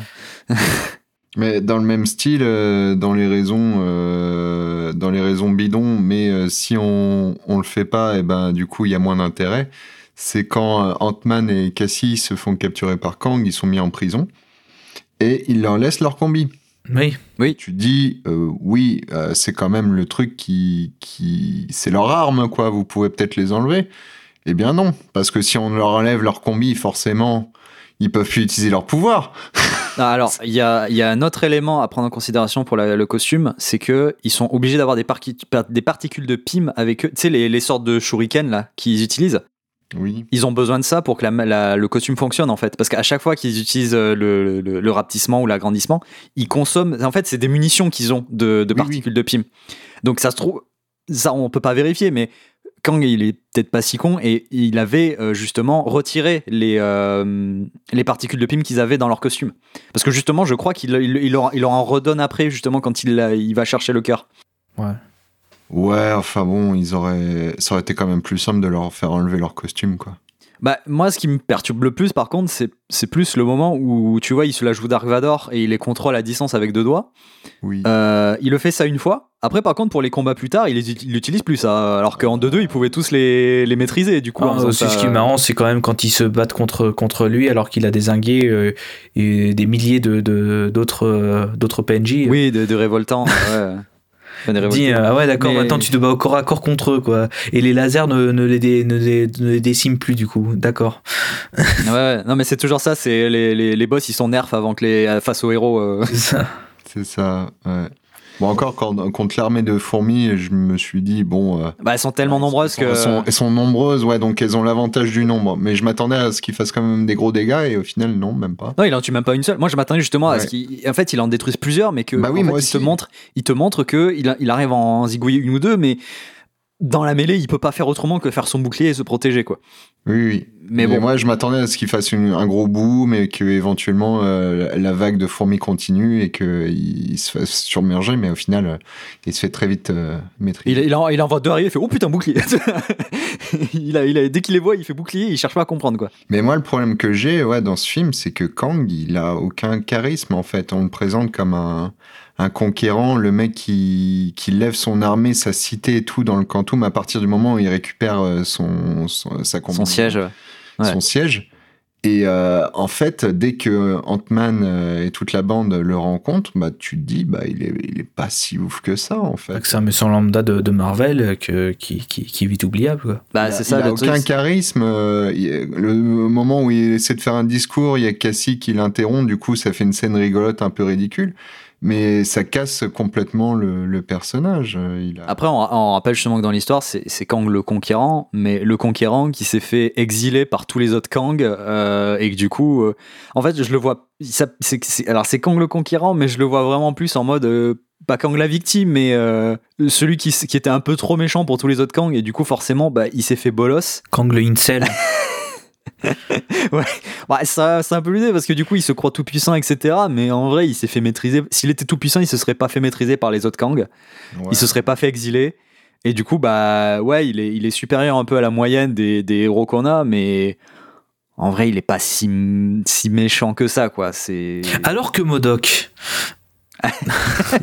Attends, ju- Alors, juste, un- juste dernier avant, avant de Ouais. Modoc. euh, Ah donc, on, on se réserve un gros morceau pour Voilà, lui. ouais, parce qu'il y a beaucoup de choses à dire sur Modoc. Mais euh, en fait, ce qui est dommage, c'est que euh, c'est vraiment le premier film où on te présente Kang sans, si on tient pas compte de, Hmm. de la série. Kang, méchant. Kang méchant. Ouais, Parce faut, faut- il faut préciser, voilà. euh, il faut préciser que justement les Kang, c'est pas tous que des méchants. Il, y a un truc que j'avais lu il y a pas longtemps qui, qui représente très bien effectivement le personnage de Kang, c'est que les pires ennemis de Kang, c'est ces Kang du futur et du passé. En fait, son propre ennemi, il est son propre ennemi. Et c'est pour ça qu'en fait, dans diverses histoires qui existent dans les comics, euh, souvent, c'est des Kang du passé, enfin des jeunes Kang qui voient ce qu'il va faire dans le futur, qui du coup montent des équipes pour affronter son futur lui. Et, et- en fait, c'est ça le bordel avec les Kang qu'on nous euh, présente un peu déjà dans Loki et qu'on nous présente, euh, on nous amorce aussi dans, dans cette fin-là. C'est ça, c'est que euh, Kang est son propre ennemi en fait. Bah, D'ailleurs, euh, il est un peu pré- euh, quand il présente son plan, il, il présente aussi un peu ça, comme quoi Oui. il est, ça, ces variants aussi posent problème et que voilà. Et que potentiellement, il a la réponse aussi. c'est- pour ça qu'il, c'est comme ça qu'il le chope Scott aussi, qui le fait douter. C'est que le conquérant serait apparemment la solution aux problèmes qui vont arriver euh, pour eux, quoi. Mais ouais, ce que je trouve dommage du coup, c'est qu'il nous présente une version de Kang qui n'est pas dingue en fait, et euh, alors qu'on te, on te présente euh, justement Kang comme étant le futur Thanos de, de, de Marvel quoi. Et du coup, bah tu te dis ouais, bon pour une première impression, c'est pas ouf quoi. Mm. Enfin, moi, c'est le ressenti que j'en ai eu, et du coup, ça m'inspire pas trop de voir. euh, Enfin, comment il va évoluer, euh, comment il quoi. Je sais pas. euh, Enfin, ça me donne un mauvais euh, aperçu de ce qui pourrait être, quoi. Bah, façon, ouais, il faudra voir ce qu'ils vont décider avec. Parce que, bon, justement, la première scène post-générique qui nous montre effectivement euh, une arène où plusieurs Kangs s'affrontent et euh, tous les Kangs sont réunis, dont les trois principaux. Euh, j'ai je sais plus lesquels sont les trois principaux. Il y en a un, j'ai- retrouvé que c'était en fait euh, celui qui est en égyptien là. C'est pas pour rien qu'il est en égyptien parce qu'en fait c'est le de mémoire c'est le tout premier Kang euh, qui a vu qui a voyagé dans le temps qui euh, du coup son, son premier objectif ça a été je vais retourner en Égypte ancienne et devenir un pharaon. Voilà, c'est son objectif c'était ça. Et du coup il est devenu c'est pour ça qu'il y en a un en, en égyptien et les deux autres je sais plus euh, il y en a un qui est en mode de techno euh, cyberpunk euh, je sais plus trop quoi enfin juste techno. Mm. Mais bon voilà, c'est déjà ceux-là s'ils ont réussi à exiler le conquérant, c'est que techniquement ils soient ils soient plus puissants que le conquérant. On verra ce que ça donnera dans les autres films. Ouais, bah, du coup, eux, ils m'inspirent un peu plus. Ouais. Mais ouais, Kang le conquérant, là, il était pas si dingue. Mm. Alors que pourtant, c'est normalement la représentation du Kang qu'on voit le plus souvent dans les comics. C'est vraiment avec le, masque, le, le casque bleu, euh, le- la cape, etc. C'est vraiment normalement celui qui est le plus représenté. Et euh, ce, que, ce que je disais euh, justement euh, tout à l'heure euh, avec Kang, c'est que euh, il y a des scènes euh, où j'ai l'impression que ça avait été coupé, où euh, il y avait moyen de, euh, genre par exemple quand il arrive dans, quand c'est la, la révolution là qui, qui, qui envahit sa base, il y a un moment où il descend les escaliers et il dit ouais, bah, je vais tout péter. Et en fait, juste, à, juste avant, il était dans, dans sa petite salle de réunion. Et puis, euh, et puis il décide de sortir. Et je sais pas, j'ai l'impression qu'il manque une scène à ce moment-là où il sort son armure, où il a un. Tu, il, y avait moyen de faire des plans un peu classe où il, il roule les épaules, euh, je sais pas, Ouais. en- en Il mode rentre ça dans va l'arène, chier. Ouais, en mode ça va chier, quoi. Et bah là, non. C'est. Il y a, il y a une ou deux scènes comme ça où tu dis, euh, putain, mais euh, pourquoi ils ont pas développé, ils l'ont pas mis plus en image, quoi? C'est, Hmm. il y aurait moyen de le valoriser un peu plus rien qu'en, rien qu'à l'image, quoi. Et ben non. Même si en soi, la, la scène après où tu le vois désinguer, tu te dis, ah ouais. Ouais, ouais, mais c'est trop court. Oui, c'est ça, c'est trop court. Et surtout, derrière après, il est nerfé, quoi, tu vois. C'est genre, il a utilisé 2, il a utilisé 2% de batterie et ça y est, il est déjà, faut le recharger, quoi, le pauvre. C'est. faut, faut savoir, euh, t'es puissant ou t'es pas puissant, quoi. Bah oui, ouais, voilà. Mm. Et comment après, euh, par exemple, euh, quand après qu'il ait récupéré, enfin qu'ils aient capturé Scott et Cassie, Kang, il y a, y- ce moment-là, par contre, c'est alors c'est bizarre parce que cette scène-là, elle est très dans le sombre d'ailleurs. Il y a, j'ai- il y a- je pense qu'il y avait peut-être des éclairages en panne à ce moment-là, je sais, je sais pas, mais j'ai trouvé, il y a des, vraiment des moments où le film je le trouvais très sombre. Mais ce moment-là où justement il arrive, tu vois, vraiment comme Dark Vador, etc. Là, je trouvais déjà son exposition, il y avait quelque chose, parce que dans ses dialogues, c'est aussi le moment où il, il te, il fait comprendre un peu que lui, la, la temporalité, etc., et quand il lui dit qu'il est Ant-Man, que c'est un Avengers, il, euh, Kang, il est vraiment là en mode Je t'ai déjà tué, toi, non? Même plus. Enfin bon, vous, on vous reconnaît, on vous reconnaît plus trop après, vous, quand on vous a buté. Et tu, ouais, tu Ouais, te dis Ouais, ouais, il y a quelque chose, quoi, tu vois. Et après, tu te dis Le mec a buté des, des, des Avengers. Et il se fait matriser par Scott. C'était là, tu fais, mais Oui. putain, il, il est, elle est où la cohérence À l'aide. Ouais, ouais. Alors c'est vraiment qu'ils étaient à chier les autres, hein, euh, je sais pas, hein, mais bon, après tu me diras, notre Scarlet Witch, elle a dégommé tous les Illuminati d'une autre euh, réalité, donc bon, euh, bon après c'est vrai qu'elle elle est pétée aussi, mais bon, je pense qu'elle le pète en deux-deux, le Kang le Conquérant là aussi, hein. c'est pour ça qu'ils ont préféré le mettre dans Ant-Man. euh. Ouais, s'il avait eu son grimoire noir, là, je pense que Kang, il aurait pas fait long feu. hein. Euh, c'est machin, moi le temps et tout, ouais, ouais, ouais, ouais, bah moi, pff, allez, t'es t'es mort, allez, c'est fini. Moi, mon pouvoir, c'est les enfants. Ah, après, il aurait peut-être maîtrisé en lui disant bah, Je peux tomber dans une temporalité où tu auras des enfants. Ah, ok. Et voilà, il aurait gagné. Non, parce qu'après, ce qu'il faut savoir, c'est que Kang, normalement, comme on l'a dit, c'est un humain, mais un de ses super pouvoirs, on va dire, ça reste aussi son intelligence, quoi. Donc, il est capable, normalement, de maîtriser, de, tourner un peu le cerveau, etc. Et il y a un début, justement, il nous montre quand il voit, euh, est avec Janet au début, quand il s'écrase. euh, il arrive à, mentir un peu pour euh, avoir ce qu'il veut. Pareil pour Scott, il arrive à détourner les trucs. Bon, même s'il y a un peu de menace au final, mais avec les bandes je l'aurais quand même vu un peu plus tirer le truc un peu de manière un peu plus alambiquée, on va dire, pour convaincre Scott de l'aider, quoi. Et qu'après, quand les autres arrivent, ils se disent Mais putain, mais tu te rends pas compte, tu l'as aidé. Et il est fait Oh merde, c'est vrai. Alors que là, en fait, il sait qu'il l'aide, mais même Cassie, elle sait déjà Non, mais l'aide pas, en fait.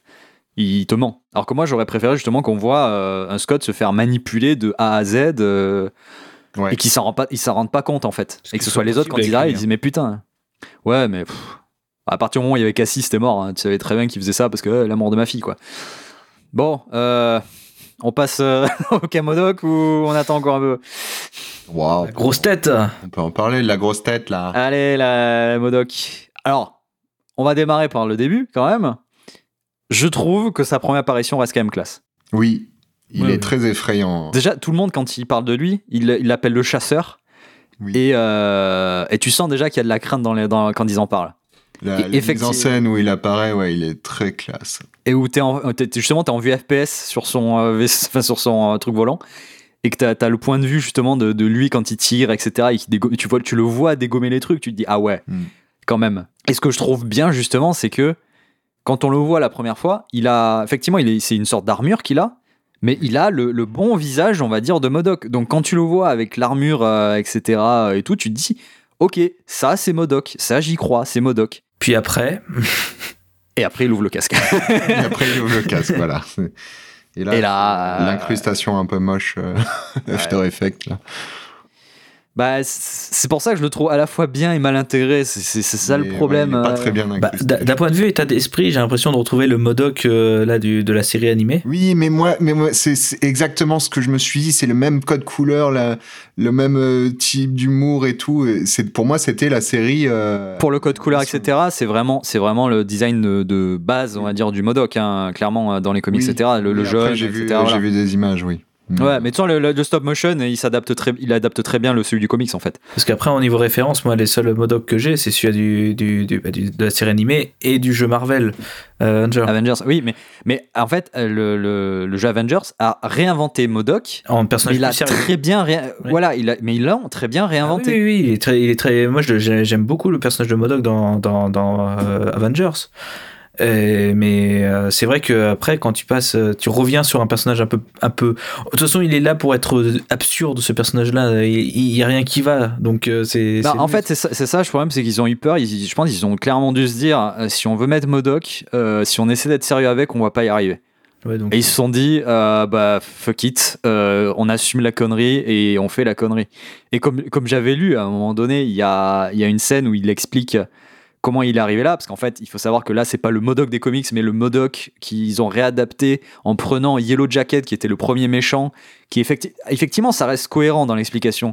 C'est le premier, le Yellow Jacket du premier film Ant-Man qui, quand il, euh, Ant-Man l'a battu, il est allé dans son armure, il avait désingué, donc forcément, il s'est retrouvé dans le mode quantique parce qu'il disparaît littéralement, on sait pas ce qu'il devient, on dit qu'il est mort, mais en fait, du coup, ils ont exploité ça pour dire qu'il est tombé dans le monde quantique et que du coup, il est tout déformé. Ça reste cohérent, c'est une réadaptation correcte, je trouve, pour le MCU. Effectivement, c'est pas le même personnage que les comics. Et du coup, la scène où il, d'exposition où il explique ce qui lui est arrivé, et il, il te montre une scène où euh, il le retire euh, du casque parce qu'il n'y a plus que la tête et des petits bras et des petites jambes. Et effectivement, il y a une scène où on voit, on voit sa raie des fesses. Et du coup, forcément, tout le monde est hilar dans la salle euh, quand on voit ça. Et même les réels ont dit plus tard que, bah ouais, quand on faisait cette scène-là, on était, on était mort de rire parce que les premiers tests, on voyait pas assez l'arrêt des fesses et du coup, on s'est dit, on a envoyé une, une lettre de modification au, au VFX en leur disant, faites-nous mieux, qu'on voit mieux l'arrêt des fesses. Et déjà, rien que quand tu, tu, lis ça, tu te dis, ok, les mecs, ils savaient vraiment que Modoc, ils allaient pas le respecter, ils, ils allaient pas y arriver. Donc ils se sont dit, on y va à fond. Et du coup, bah ouais, effectivement, c'est réussi, c'est pour ce qu'ils voulaient faire, hein, clairement. Mais en fait, c'est pareil, c'est comme la fin. C'est comme la fin de, euh, du film. Tu vois venir des trucs, tu te dis putain, ça peut être trop bien. Et en fait, ils, ils exploitent pas de trucs. Parce que moi, justement, quand je savais qu'il y avait Modoc dans le film, je sais que Modoc, c'est vraiment. de toute façon, C'est un, un organisme, euh, vraiment, c'est une grosse tête, etc. Et il a un très fort ego. Il, il est, il, il a un ego vraiment à lui. Il affronte euh, des. normalement, c'est un des méchants, je crois, principaux aussi d'Iron Man de temps en temps. C'est pour ça que dans la série animée, qu'on le retrouve contre Iron Man, le, Iron Man la plupart du temps. Ouais. Et, euh, et du coup, bah, il a un gros ego. Donc techniquement, il, bosse surtout pour lui et pour se venger, pour machin, etc. De toute façon, c'est Modoc, c'est euh, organisme, euh, en gros designé pour tuer. Voilà. C'est en anglais, euh, Modoc, ça veut dire ça. D'ailleurs, ils font une blague en mode ouais, mais ça voudrait plutôt dire Modrock Modrop je sais plus quoi. Enfin bref, dans la dans la VF. Et ce qui se passe, c'est que moi j'imaginais justement que parce que là il se retrouve en sous-fifre de Kang qui l'a aidé. Et effectivement, du coup, il se fait martyriser par, euh, par Kang, en mode euh, ferme ta gueule, me parle pas quand euh, je parle. Me parle pas tout court en fait. Ouais, me parle pas tout court, voilà, c'est clairement ça. C'est fais ce que je te dis, me parle pas tout court. Et moi, ce que j'aurais aimé voir, en fait, mais qui a pas été exploité, c'est que tout au long, effectivement, il se fait martyriser. À un moment donné, bon, il y a une scène un peu à la con où il affronte Cassie, même là, mais en fait, en mode, quand il est en mode combat, c'est clairement Modoc, il est bien fait. Mais dès qu'il se met à parler, ça va plus. Et là, justement, on a une scène, tu sais pas d'où elle sort, quand Cassie l'affronte, elle le, le- elle le marave, et il est là, et il fait non, reviens, machin, etc. Elle dit, mais pourquoi tu fais ça? Et il fait, ah bah je sais pas. Et là, tu fais, quoi? C'est ça son art de rédemption? Elle lui fait une morale sur l'amitié et tout ça, euh, sur euh, et tu dis ah ouais d'accord, c'est tout. Ouais, non, c'est ça. Bah après, Et après il du est très dérangé dans sa tête, mais tu te dis quand même à oui, ce point, euh, tu- voilà, mais, mais là, non, quoi. Et du coup, il vient se venger de Kang sur la fin en aidant les fourmis.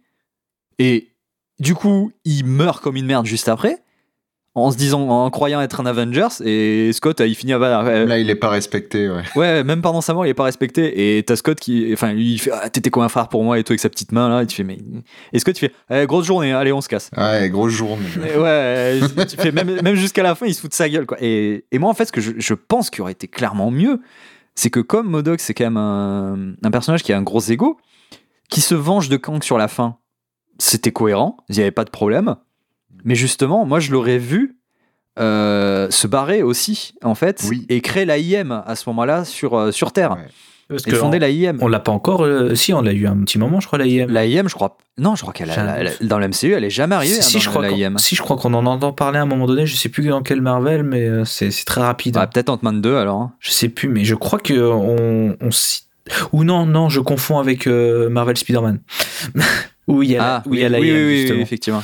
Donc je confonds. Et, et, juste, et justement, moi, du coup, j'aurais clairement aimé ce film parce qu'en fait, il aurait, dans, dans ce même film, créé euh, deux menaces. Euh, C'est-à-dire, il aurait, il aurait annoncé les Kang, et de l'autre côté, t'as Modo qui aurait réussi- à se faufiler et qui aurait créé une nouvelle menace avec l'AIM. Et moi, c'est en fait, c'est le film, je me l'étais en fait, je me l'étais imaginé avec les bandes annonces. Et c'est pour ça que je pense que c'était une grosse désillusion aussi pour moi, malheureusement.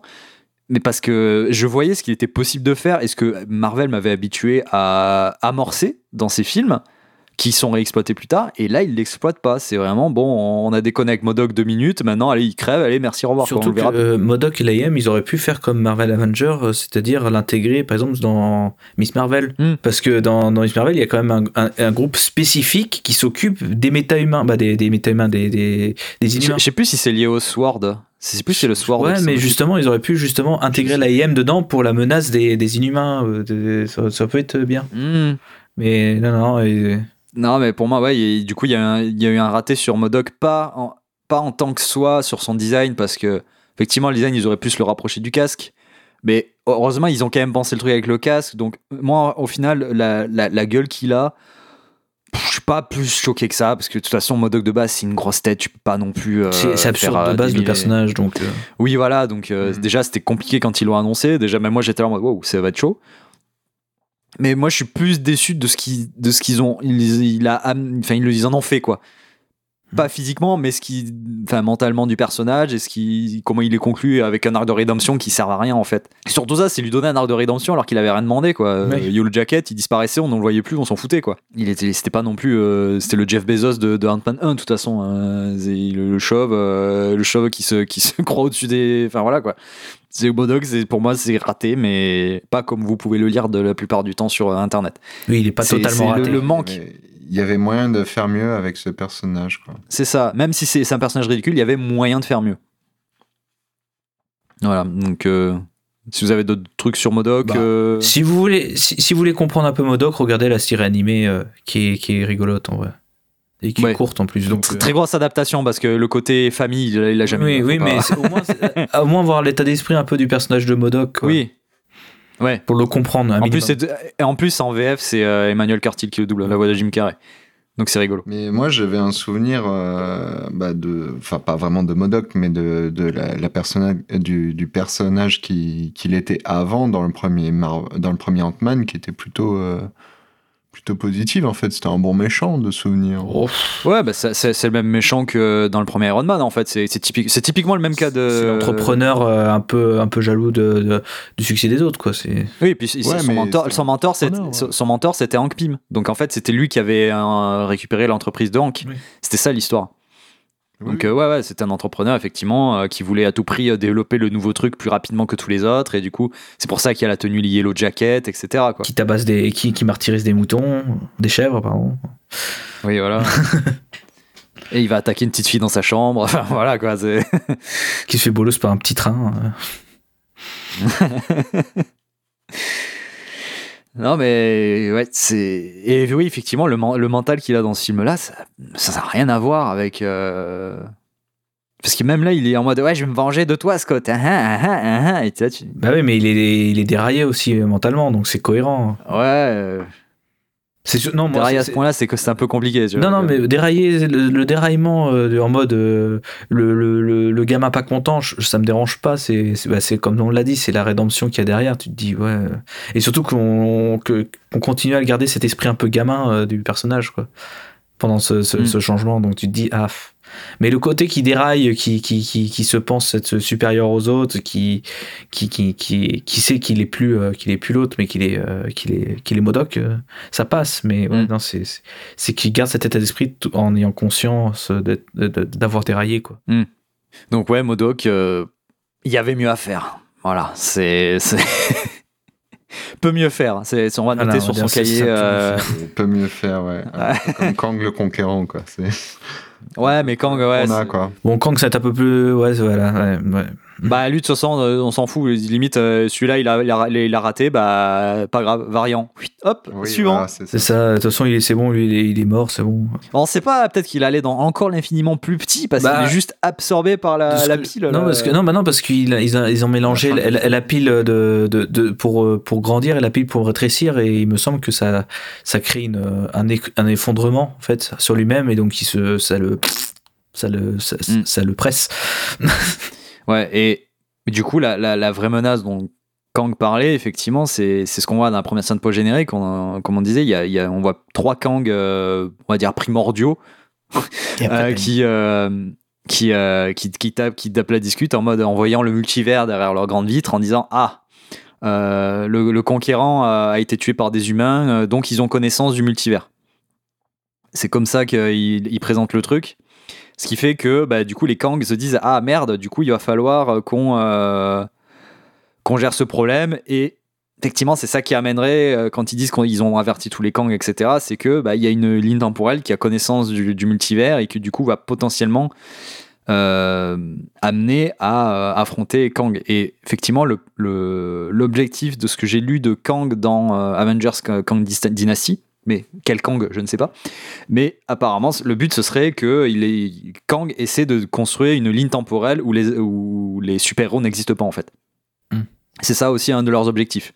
Comme ça, ils, en fait, ils peuvent régner en, en maître sans, sans avoir de, à affronter des gens quoi. Et euh, c'est à ce moment-là que, quand, comme on voit près plein de Kang, c'est à ce moment-là qu'on voit aussi euh, la palette de jeu de, de, de, de Jonathan euh, Majors. C'est que il il y a certains, certaines, quand tu vois, quand tu vois en arrière-plan certains Kang, tu dis le mec il se donne tellement à fond. Il y en a qui sont complètement tarés oui. des Kang. des- Il y en a qui, Oui, non, qui à gorge déployée mais euh, vénère quand tu dis waouh. C'est pour ça qu'ils ont, ils ont bien choisi l'acteur parce que il, il va à fond dans, dans, dans, dans les, dans, dans. Oui, les, les jeux et la variance des jeux surtout. C'est ça. Ça tombe bien la variance, les variants. Et oui. non, mais ils ont pris. et en vrai, le, choix des acteurs chez Marvel, c'est toujours très. Et ils gèrent toujours très bien ce genre de truc. Ah oui, hein. c'est comment elle s'appelle euh, C'est la, la même euh, personne qui elle s'occupe tout le temps du casting. euh, je vois à chaque fois son nom. euh, c'est Sar- Séraphine. Je crois que c'est Séraphine. Ouais, c'est ça. Directrice casting de Marvel, Non, Séraphine. C'est directement sexy, mais il faudrait trouver euh, directrice de Directrice casting. de casting. Ouais, c'est la directrice de casting, mais c'est tout le temps elle, je crois. C'est Séraphine, ouais.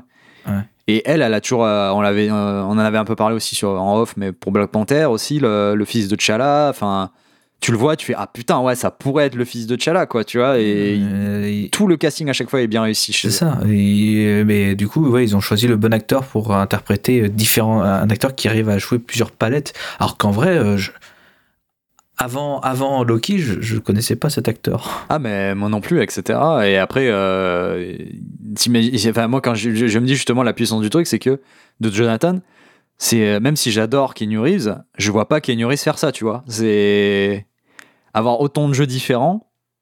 Je l'ai pas vu faire autant de jeux différents, tu vois. Hmm. Il y, a, des- il y a des acteurs, ouais, tu, tu, tu- y a des acteurs qui ont une telle variance de jeu et d'autres qui, qui arrivent, qui malheureusement se cantonnent à un peu un, un même style de jeu tout le temps, mais même s'ils le font très bien, hein, c'est pas le problème. Mais là, avoir réussi à trouver euh, vraiment un acteur qui se donne à fond euh, dans des variances de jeux différentes et que tu le sens, ça c'est bah, son euh, directrice de casting. Au moins, elle, elle est, elle est, elle est refaite. hein, la directrice de casting depuis des années, elle fait ça. euh, jamais personne s'est plaint de ça, donc euh, Parce que je regarde. quoi. Je regarde sa filmographie, ouais. il a fait un film en 2011. Après, il a plus fait de film avant 2017.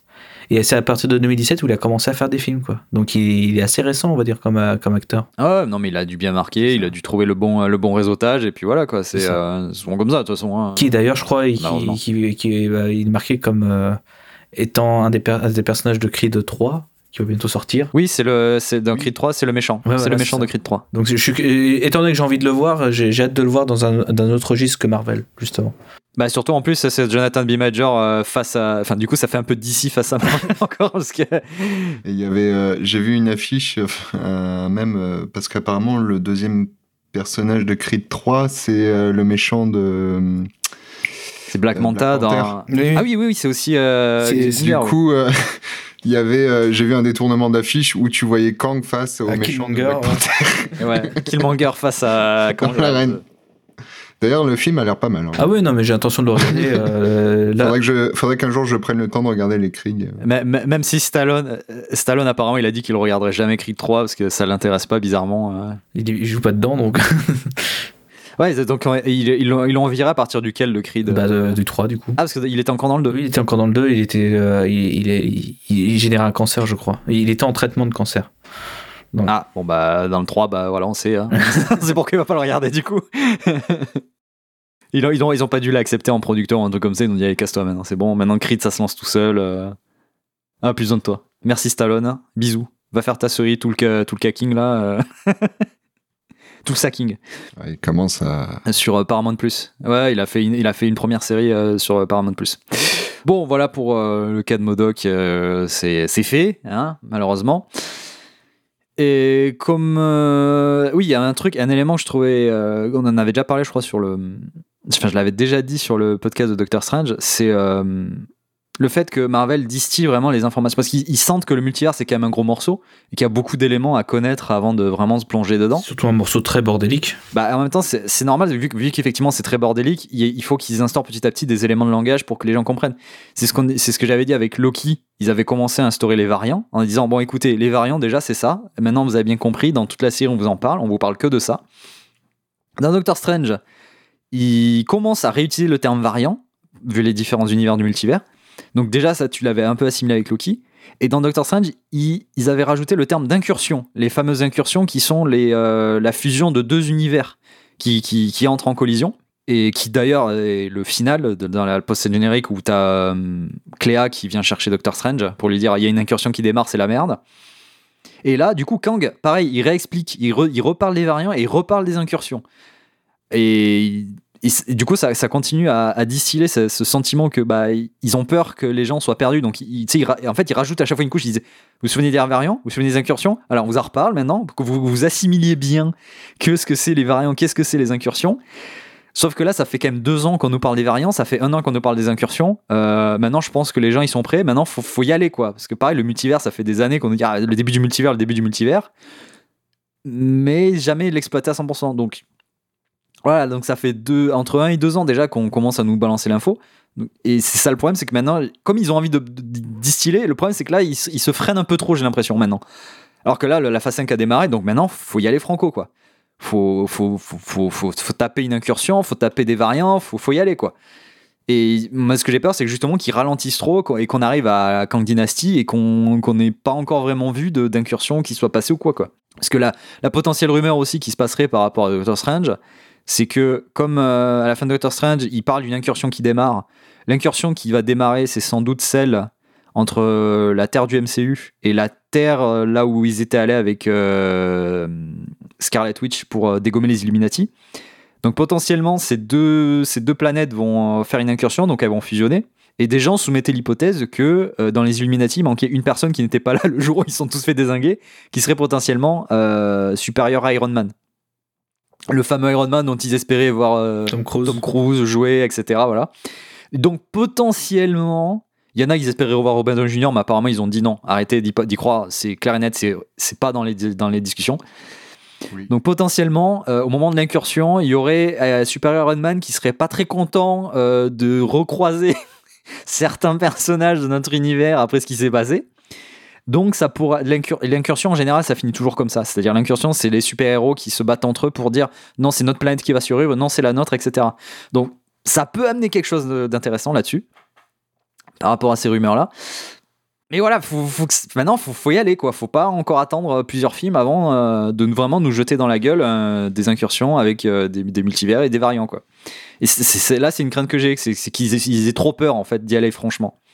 Là où d'ici eux, on a bien vu euh, euh, The Flash, c'est parti, vas-y on vous casse tout euh, et on repart de zéro.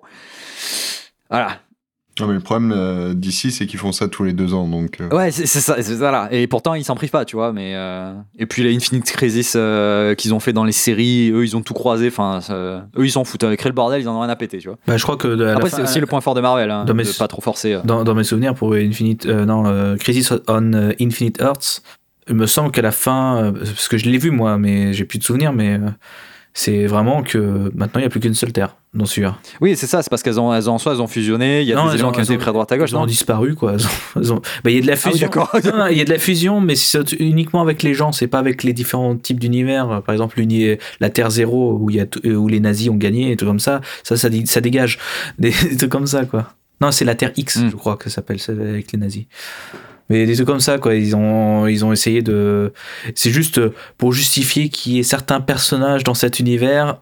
On va dire qu'il y a que des gens qui sont téléportés dans, dans la Terre Prime. Ça s'appelle comme ça, la, la Terre finale.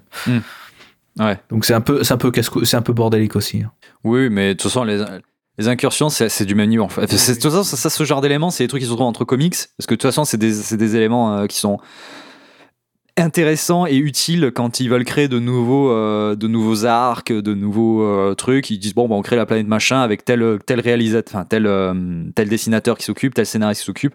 Et ça fait des bacs à sable, en fait. C'est aussi ça, le, le pouvoir des comics qui, du coup, peut amener beaucoup de choses aussi dans, dans, les, dans, le, dans, le futur d'ici. En tout cas, c'est comme ça que ça a l'air de se présenter moins dans le MCU parce que le MCU c'est quand même sur une, une ligne très euh, précise et pas trop déviée même si comme là c'est le multivers il s'amuse un peu à dévier mais je suis d'avis que le multivers n'entendra plus parler une fois que l'arc sera fini. Ils vont repartir sur une ligne temporelle quitte à recréer un Immortus et un Kang qui va remettre une ligne temporelle classique quitte à ce que limite ce soit la TVA qui crée une ligne temporelle euh, une nouvelle ligne temporelle unique grâce à Loki.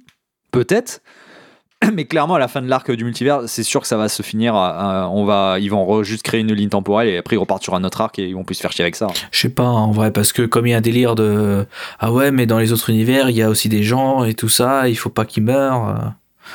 Peut-être qu'ils qu'ils vont nous faire chier avec ça aussi. Ah, ça, il y a que Spider-Man qui nous a cassé les couilles avec ça. hein. C'est vrai. euh, Ouais, je sais pas, on verra avec le temps. euh, je me demande si vraiment ils vont continuer après l'arc du multivers. Feige, il a dit vous inquiétez pas, j'en ai pour 80 ans. Les comics, ça- il y a 80 ans d'histoire, on a 80 ans d'histoire à Oui, adapter. oui, mais euh, je, je sais pas, j'ai l'impression que le, le public est en train de, de lâcher un petit peu quand même. Non, non, en vrai. euh, Ah, je, je sais pas, euh, je... il y a moins de- d'enthousiasme quand même sur les derniers films. Non, non, c'est pas qu'il y a moins d'enthousiasme, c'est qu'il y a moins de gens qui en parlent surtout. C'est, mais Oui. encore une fois, Ça peut, c'est. euh, ça peut être aussi syn- synonyme. Hein.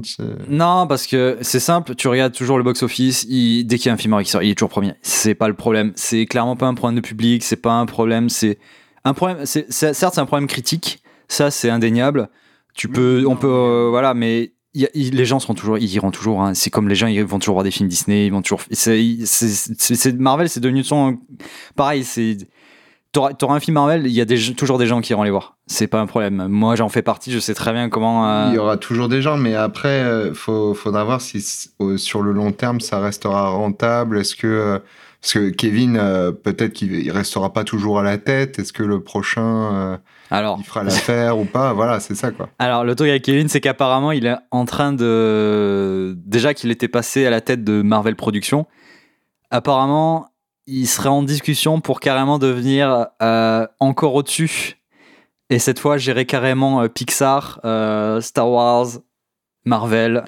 Donc, il est encore en train de gagner euh, en, potentiellement en grade. Ouais. Donc après, jusqu'à quel niveau il aura encore la main dessus? Est-ce qu'il y a d'autres gens qui vont... Après, il, y a, il peut y avoir ça, il y a peut-être qu'il y a d'autres gens qui vont venir sur Marvel Studios, peut-être redonner un vent de fraîcheur et redonner d'autres... Enfin, c'est c'est pas improbable. Hein. Après avoir aussi, euh, d'un point de vue logistique, euh, bah là, il y a déjà le problème qui, se, qui, qui est déjà en place, c'est euh, remplacer petit à petit les acteurs par des nouveaux, savoir se renouveler à chaque fois, trouver des nouveaux, des nouveaux héros. Ça, ouais, les, les personnages, c'est pas un problème parce que même dans les... Comme, comme disait, dans les comics, il y a, il y a 80 ans d'histoire et les Young Avengers, c'est ce qui est en train de se passer. Ok, il est remplacé par euh, une euh, Kate Bishop. Iron Man, il est remplacé par euh, Iron Heart. Euh, Black Panther, il a été rem- bon malheureusement lui ça a été un peu forcé le, remplaça- euh, le remplacement. Bon, lui, c'était un petit, voilà, c'était, euh, ouais, ils n'ont pas eu le choix. Euh, War Machine aussi va en soi un peu remplacer Iron Man. Falcon il remplace Captain America. Enfin voilà il y a, il y a tous les Young Avengers qui sont en train de se préparer. Il y a Cassie du coup qui alors elle elle a un nom pas- je- je- je- ils, ils disent pas son nom mais elle a, elle a- dans les comics elle a un autre nom. Euh, je sais plus comment elle s'appelle. Enfin, elle a un nom, elle a un nom de super-héros classique. C'est pas Ant-Man, c'est un autre nom. Ça va être la tique, le retour de la tique. non, non, c'est pas cette tic-là, mais euh, euh, Cassie Lang, normalement, c'est euh, Cassandra Lang, pardon. C'est son surnom de super-héroïne. Cassandra Lang, c'est Stinger, non? Ant-Girl? Non, non, c'était un autre nom que j'avais vu. Euh, Stature, voilà. C'est Stature son, son nom de super-héros. Stature. Ouais, Stature, voilà. Ok. Voilà, c'était c'était effectivement celui-là que j'avais vu, qu'elle a. Mais des fois, elle est surnommée Ant-Girl aussi. Parce que bon. Allons plus simple. hein.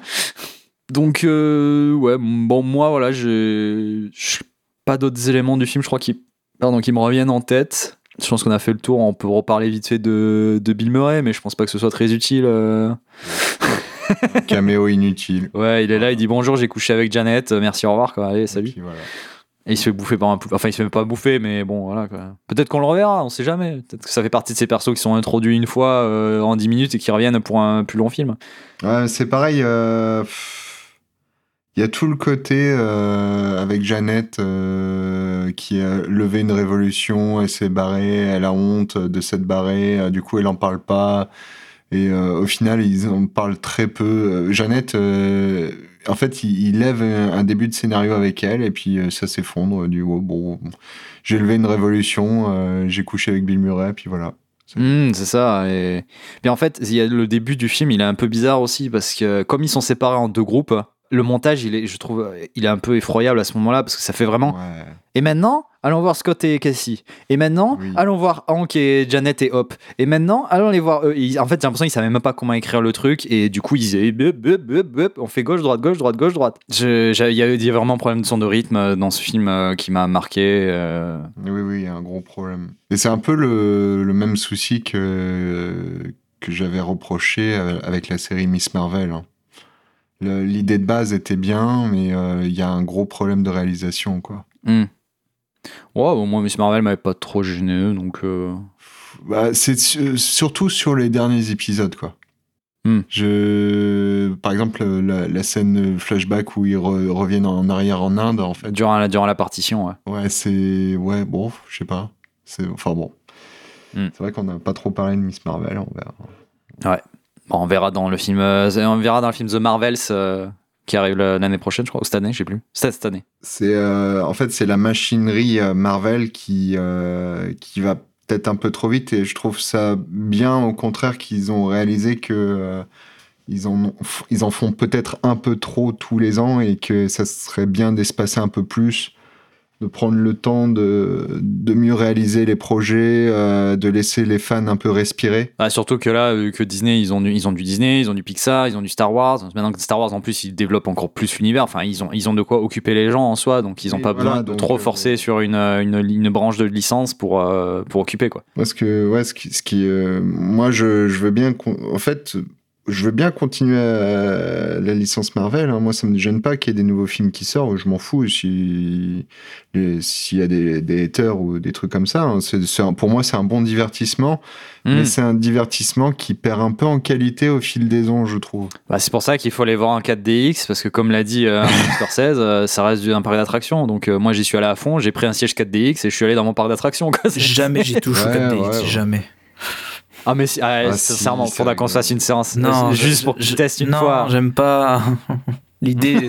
Concept, je le trouve le seul que j'ai vu, c'était Resident Evil et euh, je me suis bien marré. C'est un parc d'attractions. Tu, tu vas pas voir euh, Ant-Man pour euh, être crispé co- comme moi. Moi, je peux l'être, mais pas pour être crispé sur le scénario en mode faut que je rate aucune euh, image. Tu t'en fous, le siège te secoue à un moment donné, tu t'en fous. Les images elles sont sombres. Je veux pas tu verras savoir. pas ce qui se passe. Je, je veux pas savoir, j'en ai rien à faire du 4DX, je veux pas pas. Tu veux pas prendre de l'eau dans la gueule? C'est rigolo l'eau dans la gueule. Bon, je pense qu'on a, on a bien fait le tour euh, du film. On va pouvoir euh, passer à la conclusion et du coup, euh, armer voir ce qui se passe pour la suite et ce qu'on en pense. Allez, tout de suite pour la conclusion.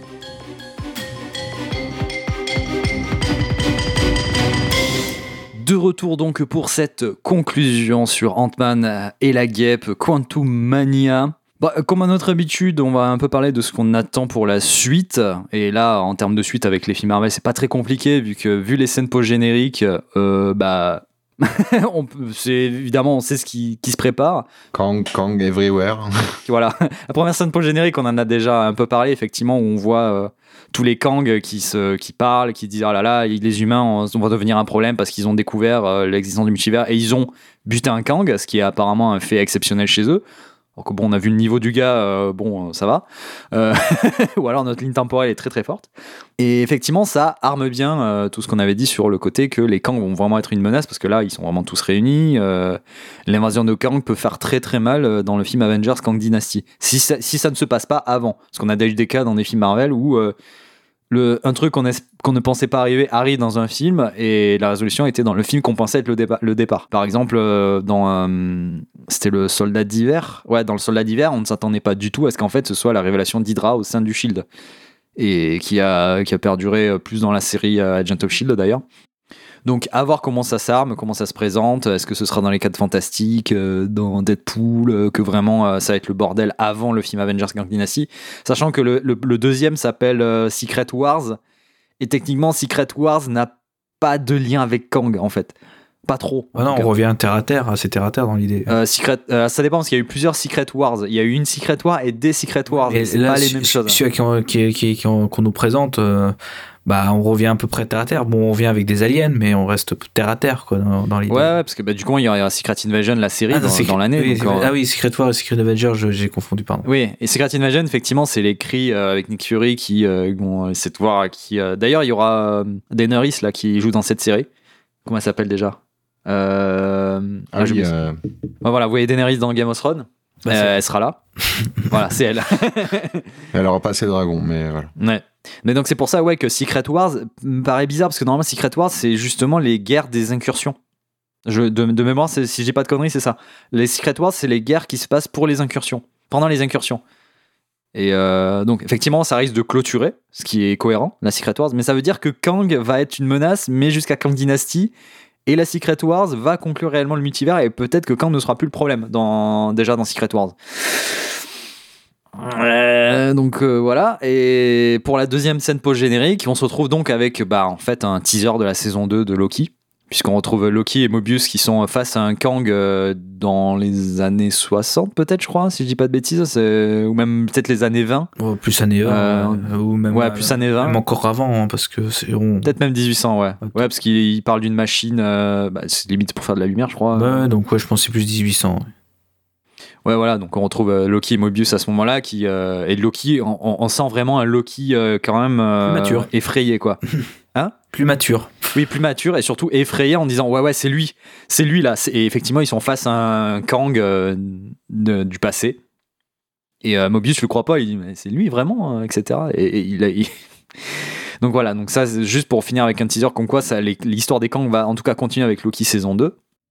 Hmm. Du coup bah concernant en tout cas Ant-Man, bah, moi je sais pas trop quoi prédire en fait parce que je trouve que Ant-Man c'est comme euh, Hawkeye, c'est-à-dire euh, c'est deux personnages qui veulent juste vivre leur vie dans leur, dans leur coin. Oui. Et, et encore une fois, Hank, je trouve que Hank a beaucoup plus d'intérêt en tant que Ant-Man, même euh, repen- enfin, repenti, euh, à la retraite, entre guillemets, qui n'utilise plus le costume, rien que par ses connaissances et ses, ses- ses inventions. Là où, euh, là où justement Cassie, avait, elle a quand même une. On sent quand même que durant tout le film, elle a une niaque de, de, de, enfin, de, de sauver le monde, d'aider, quel- d'aider, d'aider son prochain. Hmm. Parce que c'est ce qu'elle aide pas mal aussi dans le film. Elle est là, son père. une vibe de super-héroïne. Ouais, bah- ouais, parce que son père, justement, on en a pas trop parlé, mais son père durant le film, c'est euh, ouais, euh, non, euh, on les laisse, euh, nous on se bat, on retourne juste, on les laisse tranquilles. Et elle est toujours là, non, mais faut les aider, machin, etc. Et, tu sens que elle, déjà, elle a plus la vibe d'une super héroïne, alors que son père, il dit ah non, mais Bah, déjà, à la maison là. Déjà, dans- rien que dans le monde normal où elle est. euh, elle est quand même allée en prison uniquement parce qu'elle a été dans, elle a été aidée, euh, Dans une manif. elle a euh. été dans une manif, donc. euh. Bon, elle a quand même shrink une voiture de, de, de flic. euh. Oui, mais oh, c'est- pour, eh, pour amuser un peu la galerie, non? Ouais, c'est vrai. Rends-la moi Je vois pas de quoi vous parlez. Rends-la moi Bon, tiens. Mais putain J'ai presque hâte en fait que euh, justement Cassie rejoigne euh, des Young Avengers pour voir plus des interactions avec des, des, des gens de son niveau, c'est-à-dire genre Cassie et Kate Bishop. Je pense que ça peut être rigolo de les voir interagir entre Le elles. duo, ouais, ça pourrait faire un bon duo, ouais. Hmm. Ce serait rigolo. Donc, euh, donc voilà, moi je pense que pareil, Ant-Man comme Hawkeye, ils vont rester en mode euh, on reste dans notre coin, on fait plus chier notre monde et c'est Cassie qui, qui prend la relève. De toute façon, là, on l'a on bien dit, hein, c'est vraiment la- le, le moment de la relève de beaucoup de- d'Avengers euh. Qui, qui, qui vont- qui partent à la retraite et qui laissent la place aux jeunes, quoi. Voilà. Ah bah oui. Donc voilà, après, au travers de, de, de ces scènes post-génériques et de ça, euh, qu'est-ce que vous vous attendez, qu'est-ce que vous pensez euh, pour la suite? Bah moi j'attends, j'attends surtout euh, la suite de Loki parce que la, la première saison j'avais adoré Mm. et même le teaser me donne envie parce que en vrai l'univers de Loki est très créatif et, et bien inspiré. Donc euh, moi pour l'instant j'attends que Loki. Le reste je m'en fous pour l'instant. Euh, Je, je vais faire comme les autres Marvel, je vais attendre qu'ils viennent et puis voilà. Oui. Mais euh, ouais non mais après attendre de, de quoi attendre d'Ant-Man bah pas grand chose. Comme comme d'habitude on va un peu l'oublier avant de le voir. Donc, films, on va venir le toquer, on va dire ah, tu peux venir? Oh, ouais, ok, allez. euh. Donc voilà, quoi. Mais non, là, là vraiment, ce qui m'a donné envie, c'est c'est uniquement euh, le retour de Loki, quoi. Puis moi, bah, c'est c'est un peu pareil. hein. Bah, on a vu que euh, les prochains euh, Kang, ce seront des, des variants. Donc, euh, les prochains Marvel se, battront contre des, chaque fois des variants différents. Enfin, moi, j'imagine que ça sera ça. Ça sera à chaque fois un film, un variant, jusqu'à affronter le- le- l'espèce de, de trio infernal, là, les, les grands Manitou des Kang. Ah, s'ils font vraiment ça, ça, ça va vraiment faire un peu jeu. Tu sais, ça va vraiment faire un Jeu vidéo quoi. répétitif. C'est- Ouais, c'est ça. Ouais, ça va Ouais, faire bah, eh, le sous-boss, du sous-boss, et maintenant le Bah, boss final. Moi, je, je. Je pense que ça sera ça, mais on- c'est un, pa- un petit pari. Allez, vous l'auriez entendu ici. Voilà, si c'est le cas, euh, tant mieux pour moi. Vous aurez rien gagné, mais bon, Euh, ouais, moi je serais pourra- content. Si on aura gagné, qu'on pourra Moi, pleurer. moi, je pense que ce sera ça, mais après à voir. hein, mais euh, bah, du coup, bah, je, je, bah, je sais pas. on verra. En, en vrai, si on, si on regarde, même dans le précédent arc, c'était un peu des sous-boss de sous-boss aussi de Thanos, parce que au début, c'est Loki qui récupère le sceptre euh, et qui va essayer, donc il perd. Après, as, dans les Gardiens de la Galaxie, t'as euh, Ronan qui bosse sous Thanos, qui finalement, pareil, se fait péter la gueule, euh, Oui, et ainsi de suite. Sauf Ultron qui est un peu euh, à part. Enfin, voilà. Mais ce Bon. film-là est à part. Oui, Il est un peu à part, ouais. c'est vrai. Et puis, euh, puis voilà, mais sinon, mais comme Artekium, moi j'ai j'ai très hâte de voir la suite de Loki parce que j'avais beaucoup aimé la première saison qui Mm. était vraiment très intéressante, vachement bien réalisée, euh, Très inspirée, un univers ouais. très très très particulier. euh, et euh, ouais, j'ai très, je suis très impatient de, de voir la suite et j'espère qu'elle sera au même niveau que la première. Normalement, c'est la même équipe de Real qui s'y a pas bougé, je crois. Donc, euh, j'espère qu'ils vont réussir à se réinventer aussi un peu. Mais Et garder la même compositrice voilà, ouais, aussi, parce qu'au moins il y a une musique qui est marquante. Ouais, le, le, le, ouais. c'est ça, non? C'est ça, ouais. Ouais, Ouais, c'est ça. ça c'est assez incroyable comme instrument. euh. Mais ça, marque surtout. C'est ça, l'important, c'est que ça marque quoi. Bah, je- quand j'ai eu mon abonnement euh, Disney, euh, j'ai euh, découvert assez tardivement les, les séries Marvel avec le, le Faucon, Ouais, les soldats d'hiver. le petit passage avec Kate Bishop aussi que j'avais bien aimé. Et euh, mais ouais, celle qui m'avait beaucoup marqué, c'était Loki, ouais, qui était euh, très très cool. Bah, en fait, tu peux avec cette série-là, tu pouvais tellement décrypter de choses. Tu pouvais, euh, genre moi quand j'avais lu ça des, des développe le analyses. personnage de, de Loki aussi, qui, qui est très ambigu euh, comme Mm. personnage. Bah, de toute façon, ouais, c'est son importance, c'est que, ouais, il- un coup il est gentil, un coup il est méchant, tu sais jamais. euh, Et là, comme je disais, ouais, dans l'analyse des, des épisodes, j'avais vu une analyse où le mec, un mec avait expliqué que chaque épisode, en fait, représentait une pierre de l'infinité. Tu le voyais, en fait, dans le code couleur, dans ce qui se passait dans le scénario. C'était, tout était cohérent, en fait. Et quand tu as ce niveau-là de recherche et d'écriture, Mm. bah, faut pas s'étonner que derrière, bah, ouais, Loki est bien marché, quoi. Puis il y a un plan séquence en plus, donc. euh, Que ce soit la meilleure série du, euh, de la version- de- de- de- de- des Marvel, quoi, la série des Marvel. quoi. C'est c'est la meilleure. Ah, J'avais bien aimé euh, Faucon. Ouais, bah, WandaVision aussi était pas mal euh, inventive sur un Oui, certain oui, aspect. mais euh, on va dire c'est euh, WandaVision joue beaucoup sur la nostalgie, on va dire. Ouais, ouais, WandaVision était sympa aussi. La, la nostalgie, la référence d'époque, alors que à côté, euh, euh, Loki, c'est vraiment, euh, c'est vraiment pousser euh, le scénario euh, plus loin que, que, que, que le bête scénario de Marvel, quoi. Hmm. Puis même moi, de toute façon, la meilleure musique de, de la série Loki, c'est simple, c'est le générique et la, la musique qui sert de fin de la série. Ouais. C'est c'est moi, c'est- ces musiques-là, je les écoute, je peux les écouter en boucle. C'est, enfin, même en général, l'OST de, de, de Loki, c'est une que j'écoute le plus en entier. Donc, euh, en général, tu sais, t'écoutes un peu, tu es, oh, ça là, non, ça là, non. Ça, Loki, par contre, c'est vraiment tout, elles peuvent passer, il y a aucun problème, quoi. C'est, Ouais. incroyable comme un, bah, tout était bien réussi dans cette série, quoi. C'est pour ça aussi que je pense que c'est la seule qui a été renouvelée à l'heure actuelle euh, en saison 2, quoi. Parce que celle-là, c'était la limite, c'était la scène post enfin, c'était la scène post-générique de la série, c'était reviendra dans une saison 2. Et depuis, toutes les autres séries, ils ont jamais, euh, ils ont jamais fait. Ils ont dit non, celle-là c'est du one shot, celle-là c'est du one shot, celle-là on sait pas, on verra. Euh, En fait, je pense que c'est surtout que Loki, c'était le seul- la seule série où ils étaient sûrs qu'elle allait avoir un impact dans euh, l'arc du multivers. Bah, surtout que dans, dans, dans le, dans l'environnement auquel il se trouve, oui, il, il- est là pour faire le lien entre tous. euh, Il peut faire le lien Mm. entre tous. Quoi. Bah, de toute façon, c'est la série qui, qui a lancé le multivers parce que c'est par rapport à ce qui se passe dans la fin de la saison 1 que le multivers euh, explose et euh, se crée. Quoi. Mm. C'est pas pour rien que justement euh, après, après cette série, c'est la, la série, la première série qui est sortie après celle-là, c'était le What If. Oui. Donc euh, c'était cohérent. Quoi. Mais même, euh, de toute façon, le fait qu'il soit euh, dans la TVA, hein, c'est, ça reste quand même. euh, C'est, un élément qui peut t'amener partout. D'ailleurs, le- maintenant quand j'y repense à la TVA, quand on, on, voit, on voyait l'extérieur de la TVA, ça ressemble très fortement à la- le truc quantique à la forteresse de Kang. euh. En même temps, c'est la même personne. hein. Oui, c'est pour ça. C'est pour ça que maintenant il y a des trucs qui se remettent en place et tu te dis ah ouais, en fait la TVA c'est la forteresse, c'est la forteresse de Kang, mais dans le royaume C'est quantique. ça, mais la première fois que j'ai vu la forteresse de Kang, je me suis dit, ah ouais, d'accord. Donc, ouais, c'est, c'est, c'est bien, ça vient bien de là, en fait, euh, la TVA. Ah, mais voilà, c'est voilà encore une fois variant et euh, mais des mêmes éléments, mais qui se retrouvent d'une manière différente. C'est pour ça que je me suis dit que la TVA se trouvait potentiellement dans l'univers quantique. C'est pour ça que le temps, il est complètement. euh, Là, c'est pertinent. Et là, même Loki, qui, qui, est- qui, qui est sorti il y a des, des, des, des années déjà, putain, ça fait deux ans. Ouais, je crois. Bah, c'est celle qui reste pour l'instant le plus cohérent dans tout l'univers euh, qu'ils ont, euh, qu'ils ont construit là-dessus, quoi. Donc, euh, on va espérer que ça continue avec la saison 2, quoi.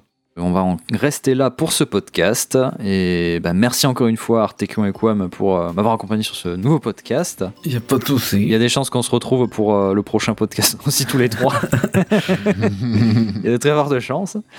Euh, merci à tous ceux qui nous écoutent sur n'importe quelle plateforme que vous utilisiez. Vous, vous pouvez choisir celle que vous voulez.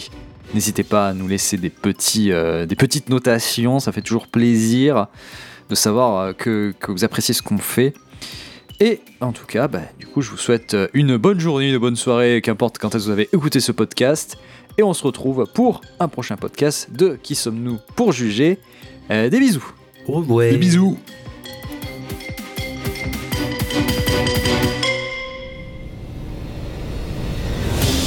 Qui sommes-nous pour juger? À retrouver sur le site des Webs Avengers et sur vos plateformes de podcast.